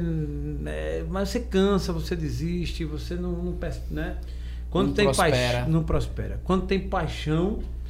Né? Quando tem paixão, quando você vive, faz a diferença. É outro papo. Foi, foi isso que ele demonstrou na, no momento todo em que a gente conversou aqui. Ele É. partiu para uma coisa que estava dentro É, dele, algo que ele gostava e gosta de fazer. Então, se ele trabalha de 8 da manhã às 10 da noite, não é tão sacrificante pra um quanto seria casamento para... sexta e eu tava falando justamente isso com o cara. O cara tava, tava, tava no casamento com um cara lá. E aí eu conversando, trocando ideia com ele, ele tinha que sair pra atender o telefone, que era o chefe ligando, não sei o que lá, não sei o que lá. Aí chegou alguém assim e falou, caralho, tá trabalhando agora? Aí eu respirei, né? aí quando o cara saiu, eu falei, bicho, não sei você, mas eu não vejo diferença entre vida pessoal e vida profissional. Eu também não. Eu só tenho uma vida. Por que, que eu vou dividir ela em dois? O negócio é eu ter tesão em tudo que eu faço. Eu fazer o que eu quero fazer, eu assumir o protagonismo da minha vida. Isso. Inclusive no casamento, né? Então, Sem puta, se eu tenho tesão no trabalho, foda-se se eu trabalho 14 horas por dia, porra. Eu tenho tesão pra caralho naquilo, cara. Sim, porra! Eu quero fazer o que me deixa empolgado, pô. E se É. eu não me empolgar mais com outra coisa, eu vou arrumar outra coisa que me empolga. É, é.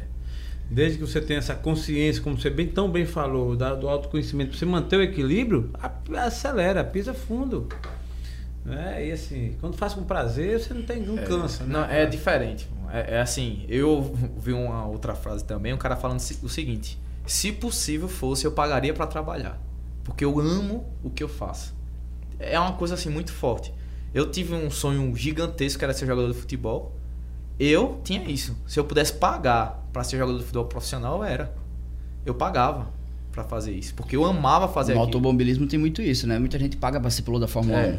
Como é um esporte muito caro, que pouca gente tem dinheiro pra fazer, muita gente compra lá uma vaga na equipe que tá precisando de dinheiro e bota o filho pra correr lá, porque Caramba, velho. É. Caramba. Aí caramba. tem que ter realmente paixão pelo negócio, é amor de verdade. Não, não vai pagar pra trabalhar, pra fazer uma coisa que não gosta, velho. E assim, a gente passa muito tempo, igual ele falou.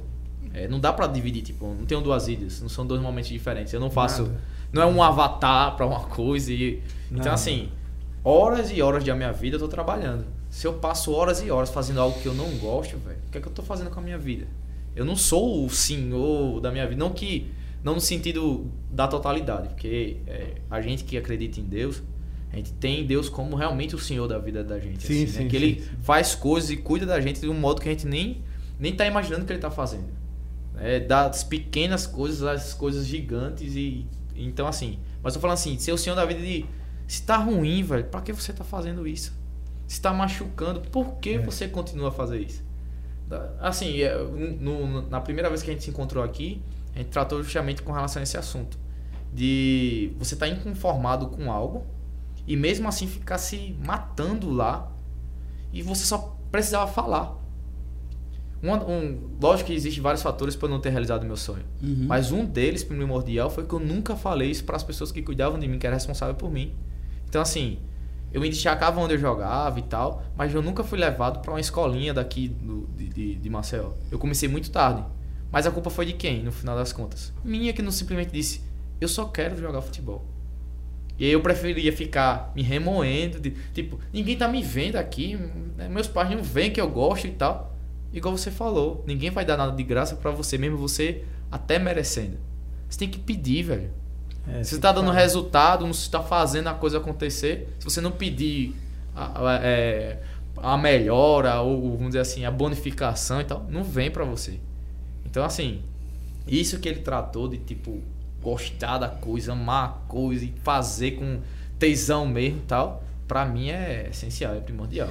É fundamental. Mas, gente, esse episódio, cara, sinceramente, tá do caramba mesmo. Assim, eu passava muito mais horas. Não, se tivesse umas quatro Heineken, uma, uma, uma boombox tocando, a gente virava a noite aqui. É que o, o, o Tom, o Tom botou uma placa ali no, no, no freezer, ali no, no nosso. Que é, é limite. Tudo só pro Tom, É, velho. tudo só pro Tom. O Tom é foda, ele fica atrapalhando Tom, a gente. você é o cara. Duas. Você é o cara, mano. Só pode ser duas, Tom, pô. O cara convidou, o cara vem de Fortaleza, o cara bateu o Brasil, ficou em São Paulo pra tomar duas rádios só é sacanagem, velho. Porque aí ele vai começar a contar das noitadas dele. Não, mas Tem que ter cautela, eu- né? Tem que ter uma coisa cautela. mais. Mas aí é fácil, pô. Eu, eu tô, porra, eu tô num momento que a minha noitada sou eu e Deus, a minha cama, meu travesseiro. Oh, muito bem, aí É. 2022. Eu recebi, eu recebi um chamado, eu recebi um chamado tem uns 10 dias, Êxodo capítulo 34, depois vocês leiam, vocês vão entender o que eu passei. Boa, Show, Êxodo show. capítulo 34. Bom, mas falando sério, cara, assim, de tudo que você falou, top. Foi muita coisa boa, mas um ponto que você falou que eu achei, pra mim, né, assim, muito tocante. Eu acho que isso vai ser, servir como uma luz aí, para não, como você falou, a virada de ano é apenas uma data. Mas psicologicamente a gente assume isso, né? O ano novo, o Réveillon, tal, tal, ano novo. Mas de tudo que você falou, você falou numa pegada aí de assim, da fé, de realmente eh, se centrar em Deus. É óbvio que a luta, o trabalho, a grana, tal, o sucesso, quem é que não quer? Quem é que não quer ser aprovado? Quem é que não ser aplaudido? Quer ser aplaudido ovacionado? Enfim, eu acho que qualquer ser humano, por tímido que seja, ele quer, mas é isso tudo, se não tiver a assinatura de Deus, vai de água abaixo, velho. Então, eu, eu, se eu fosse classificar assim, o ápice da sua fala aqui durante essas mais de duas horas, eu diria que essa parte aí da fé em Deus, ou de buscar a Deus, ou de reconhecer a Deus, independentemente da sua religião, do credo religioso que você siga, da igreja, do seu líder espiritual, mas assim, se conecta com Deus, velho. Se conecta com Deus, que já faz a diferença. Faz. É impressionante como a gente tem uma lacuna. Vou falar de mim, porque não é agora, mas esse ano para mim foi um ano de virada de chave fenomenal. E eu digo que o momento marcante foi assim: se conecta com Deus. Faz a diferença, velho. É isso aí, mano. Faz a diferença. É impressionante. É impressionante. E eu acho que isso. Segue, vai lá. Não, É, ele né, falou. é pra aplaudir o Fala- cara, é, né, mano? O cara é Não, foda, é. porra. Não, aí foi. É, Deus, Deus foi tocou, fundo- foi. Foi alma. Deus tocou a alma aí, cara, assim. Eu me sinto muito abençoado, né? É, é, cara, sempre tive Deus muito presente na minha vida. Então você pode ver que vários momentos da minha vida eu nem sempre tinha tanta clareza do que estava fazendo, mas como Deus tinha planos grandiosos pra mim, como é que eu virei vendedor, velho? Como é que de vendedor eu virei empresário e empreendedor no ramo de vendas? Que, porra, que é que você é vendedor, saca? Como é que eu tô aqui contando a minha história com 28 anos, que eu pensava pra muitos, e, cara, já sonhando em montar próximo negócio, próximo negócio, próximo negócio, próximo negócio. Então, é, acho que a minha vida, velho, ela teve sempre a bênção de Deus que colocou pessoas iluminadíssimas na minha, no meu caminho. E eu pude aproveitar, consciente ou inconsciente, as lições que cada uma dessas pessoas passaram. Então, o meu desafio hoje é como eu aprendo mais com cada pessoa que passa na minha vida. Desde o cara que vem pedir dinheiro para mim no sinal, ao chefe da multinacional XPTO, que eu consigo trocar ideia por algum motivo, saca? Todo mundo tem algo para ensinar. E, porra, Jesus que é Jesus aprendeu com tanta gente, né, velho?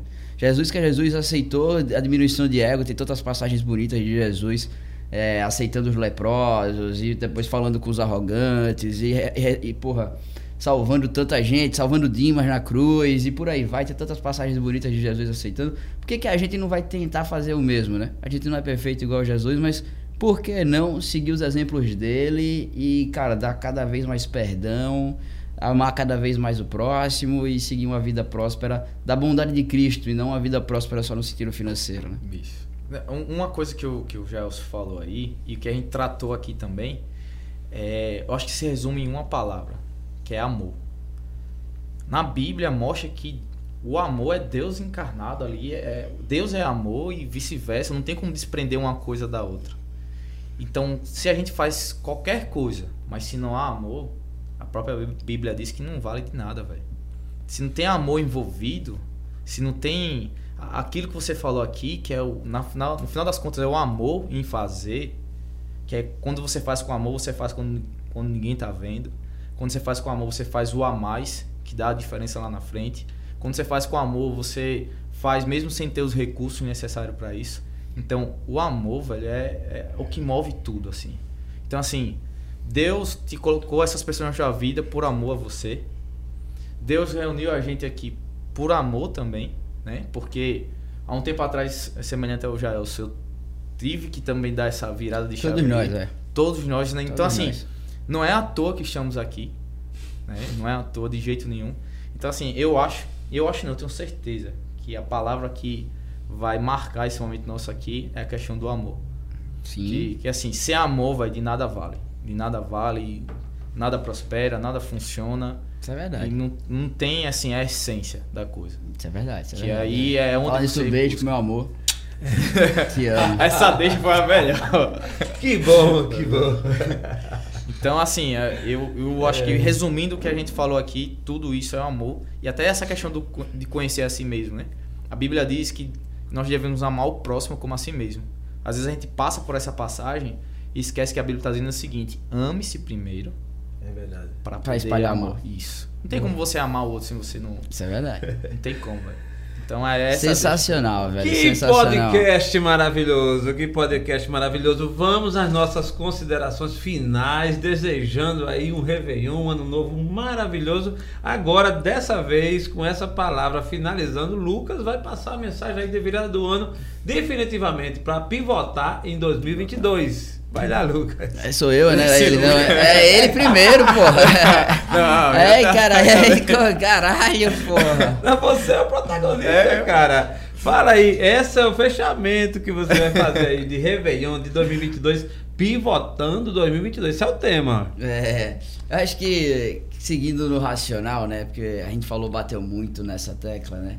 Aproveita esse final de ano para refletir no que deu bom, no que não deu tão bom, né? É, pô, assim, entender através dessas reflexões, poder se autoconhecer, poder aplicar o seu autoconhecimento a quem já adquiriu e ver o que é que precisa melhorar, o que é que tal. Porque acho que aprendizado conhecimento é o elixir da vida, ou, ou ou o caminho para isso. Então use isso ao seu favor, use isso a favor do que está próximo de você, use isso a favor das outras pessoas. E conhecimento, cara, espalhe sempre que você puder. Quem adquire conhecimento e espalha ele te- recebe algumas dádivas da vida. Eu acredito muito nisso. Boa.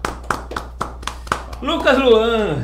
É, não, o, o que eu coloco como fechamento aqui é o que eu acabei de falar. É, empregue muito amor no que você vai fazer. Quando você tiver. Não estou dizendo para você agir igual o- a gente tinha conversado aqui, sempre pela emoção. A emoção é uma coisa, o amor é outra. Então você sabe a essência do que você quer, do que você ama fazer, do que você ama praticar. Então não, não espere ser um ano novo, uma semana nova, um dia diferente. Comece do agora as pequenas coisas, os pequenos detalhes, né? trazendo de novo uma reflexão do livro do O Poder do Hábito, ele fala de hábitos angulares. O que são esses hábitos angulares? São pequenos hábitos que através dele ele dissemina vários outros, que podem ser hábitos bons ou ruins. Ele dá até o exemplo da Alcoa, né? É, dá até o exemplo da Alcoa. Então, assim, é, empregue amor no que você vai fazer. E comece agora. Não deixe para começar amanhã ou depois. Que a gente, a gente é um ser finito. A gente não sabe nem se vai ter um amanhã para mim, não sabe se vai ter um amanhã para o Jaelson, para quem quer que seja. Então, empregue amor agora e faça o que você tem que fazer hoje e já. Show! Oh! E encerrando nossos agradecimentos, O agradecimento. Tom vai dar né, uma palavra final. É, eu ia passar pra ele. Meu Vai, amigo vai. Tom, virando o ano, Tom. Tom é, é o Lombardi daqui da, da gente, né? Boa. É o Lombardi! Lombardi. Tom é o Lombardi, ele fica. É por isso que a gente fala dele assim, é por isso que vai falar mal pra ninguém resistir. Paga o mico pra caramba. Mas, Tom, que palavra você deixa, Tom, pra 2022 aí, pra quem tá te acompanhando? Não, agora você quer me fazer passar mico, né? Eu perdi Vai, até Tom, vai, Tom, até vai, Tom. porque são muitas palavras emocionantes. São muitas emoções. E, termina a gente sentindo um pouco, né, é, é, do que a gente já vivenciou e ficando um pouco emocionado, como você ficou aí mesmo. E desejar a todo mundo aí que que esse ano 2022 seja maravilhoso, seja um ano repleto de luz, Amém. E todos os planos que ficaram presos por conta da pandemia Que tal. destrave, né? Que destrave agora e a gente bota pra frente. Que não venha uma terceira onda, com fé em Deus, né? E atrapalhe planos de muita gente. E é isso aí. E vamos pra frente e, e o tempo não para. É só rajada de, é só rajada de glória misturado com aleluia. Rapaz, muita gratidão. Muita gratidão a você, ouvinte, a você, nossa audiência, que começa a nos seguir, começa a nos acompanhar, começa a acreditar no nosso trabalho. Agradecer a Lucas, que tem tido a boa vontade de estar aqui com a gente. É um cara que acredita no projeto, isso é uma coisa fenomenal. É um cara que investe seus esforços, sua energia, sua crença nesse negócio e que acha e que entende que vamos longe juntos. Isso é muito bom, a gente fica muito grato, muito feliz, sabendo que isso faz a diferença na nossa jornada. Lucas Luan também, que é um cara super comprometido, tem seus afazeres e tal, mas está junto com a gente. 2022 vamos fazer a diferença, se Deus quiser. Temos aí novidades, temos muitas conquistas. A gente parte da premissa da crença em Deus, que é o principal. E a minha mensagem, gente, é que, assim, o que foi de vir em 2022, 2000, aliás, 21, 2020, 2019, vai, deixa pra lá, esquece, adianta. Libera perdão, o perdão te traz um benefício fenomenal. O perdão verdade. ele, ele desencarna, o, per- o perdão des, desintoxi, é, ti- tira as coisas tóxicas. O perdão ele faz a diferença. E aí, aliado ao que tudo foi Ele falado. alivia, né? Alivia, né? Ele faz um bem, cara, assim, é impressionante. Todo mundo tem um calo no sapato, todo mundo tem alguma coisa assim. Um peso nas costas. um peso e tal, e Dorflex não resolve, né? Os paracetamol. Só o perdão. Só o perdão. Libera perdão, libera perdão. Não é fácil. Tô falando aqui, não é jargão. O cara libera perdão, não é um troço fácil, não. Mas libera. Eu tô sentindo isso cada dia na minha vida. Enfim, assim, a gente que tem essa idade já tem muita coisa acumulada, às vezes muito lixo. Vai tirando lixo, vai limpando e vai liberando perdão e olha pra frente. 2022 vai ser uma vitória.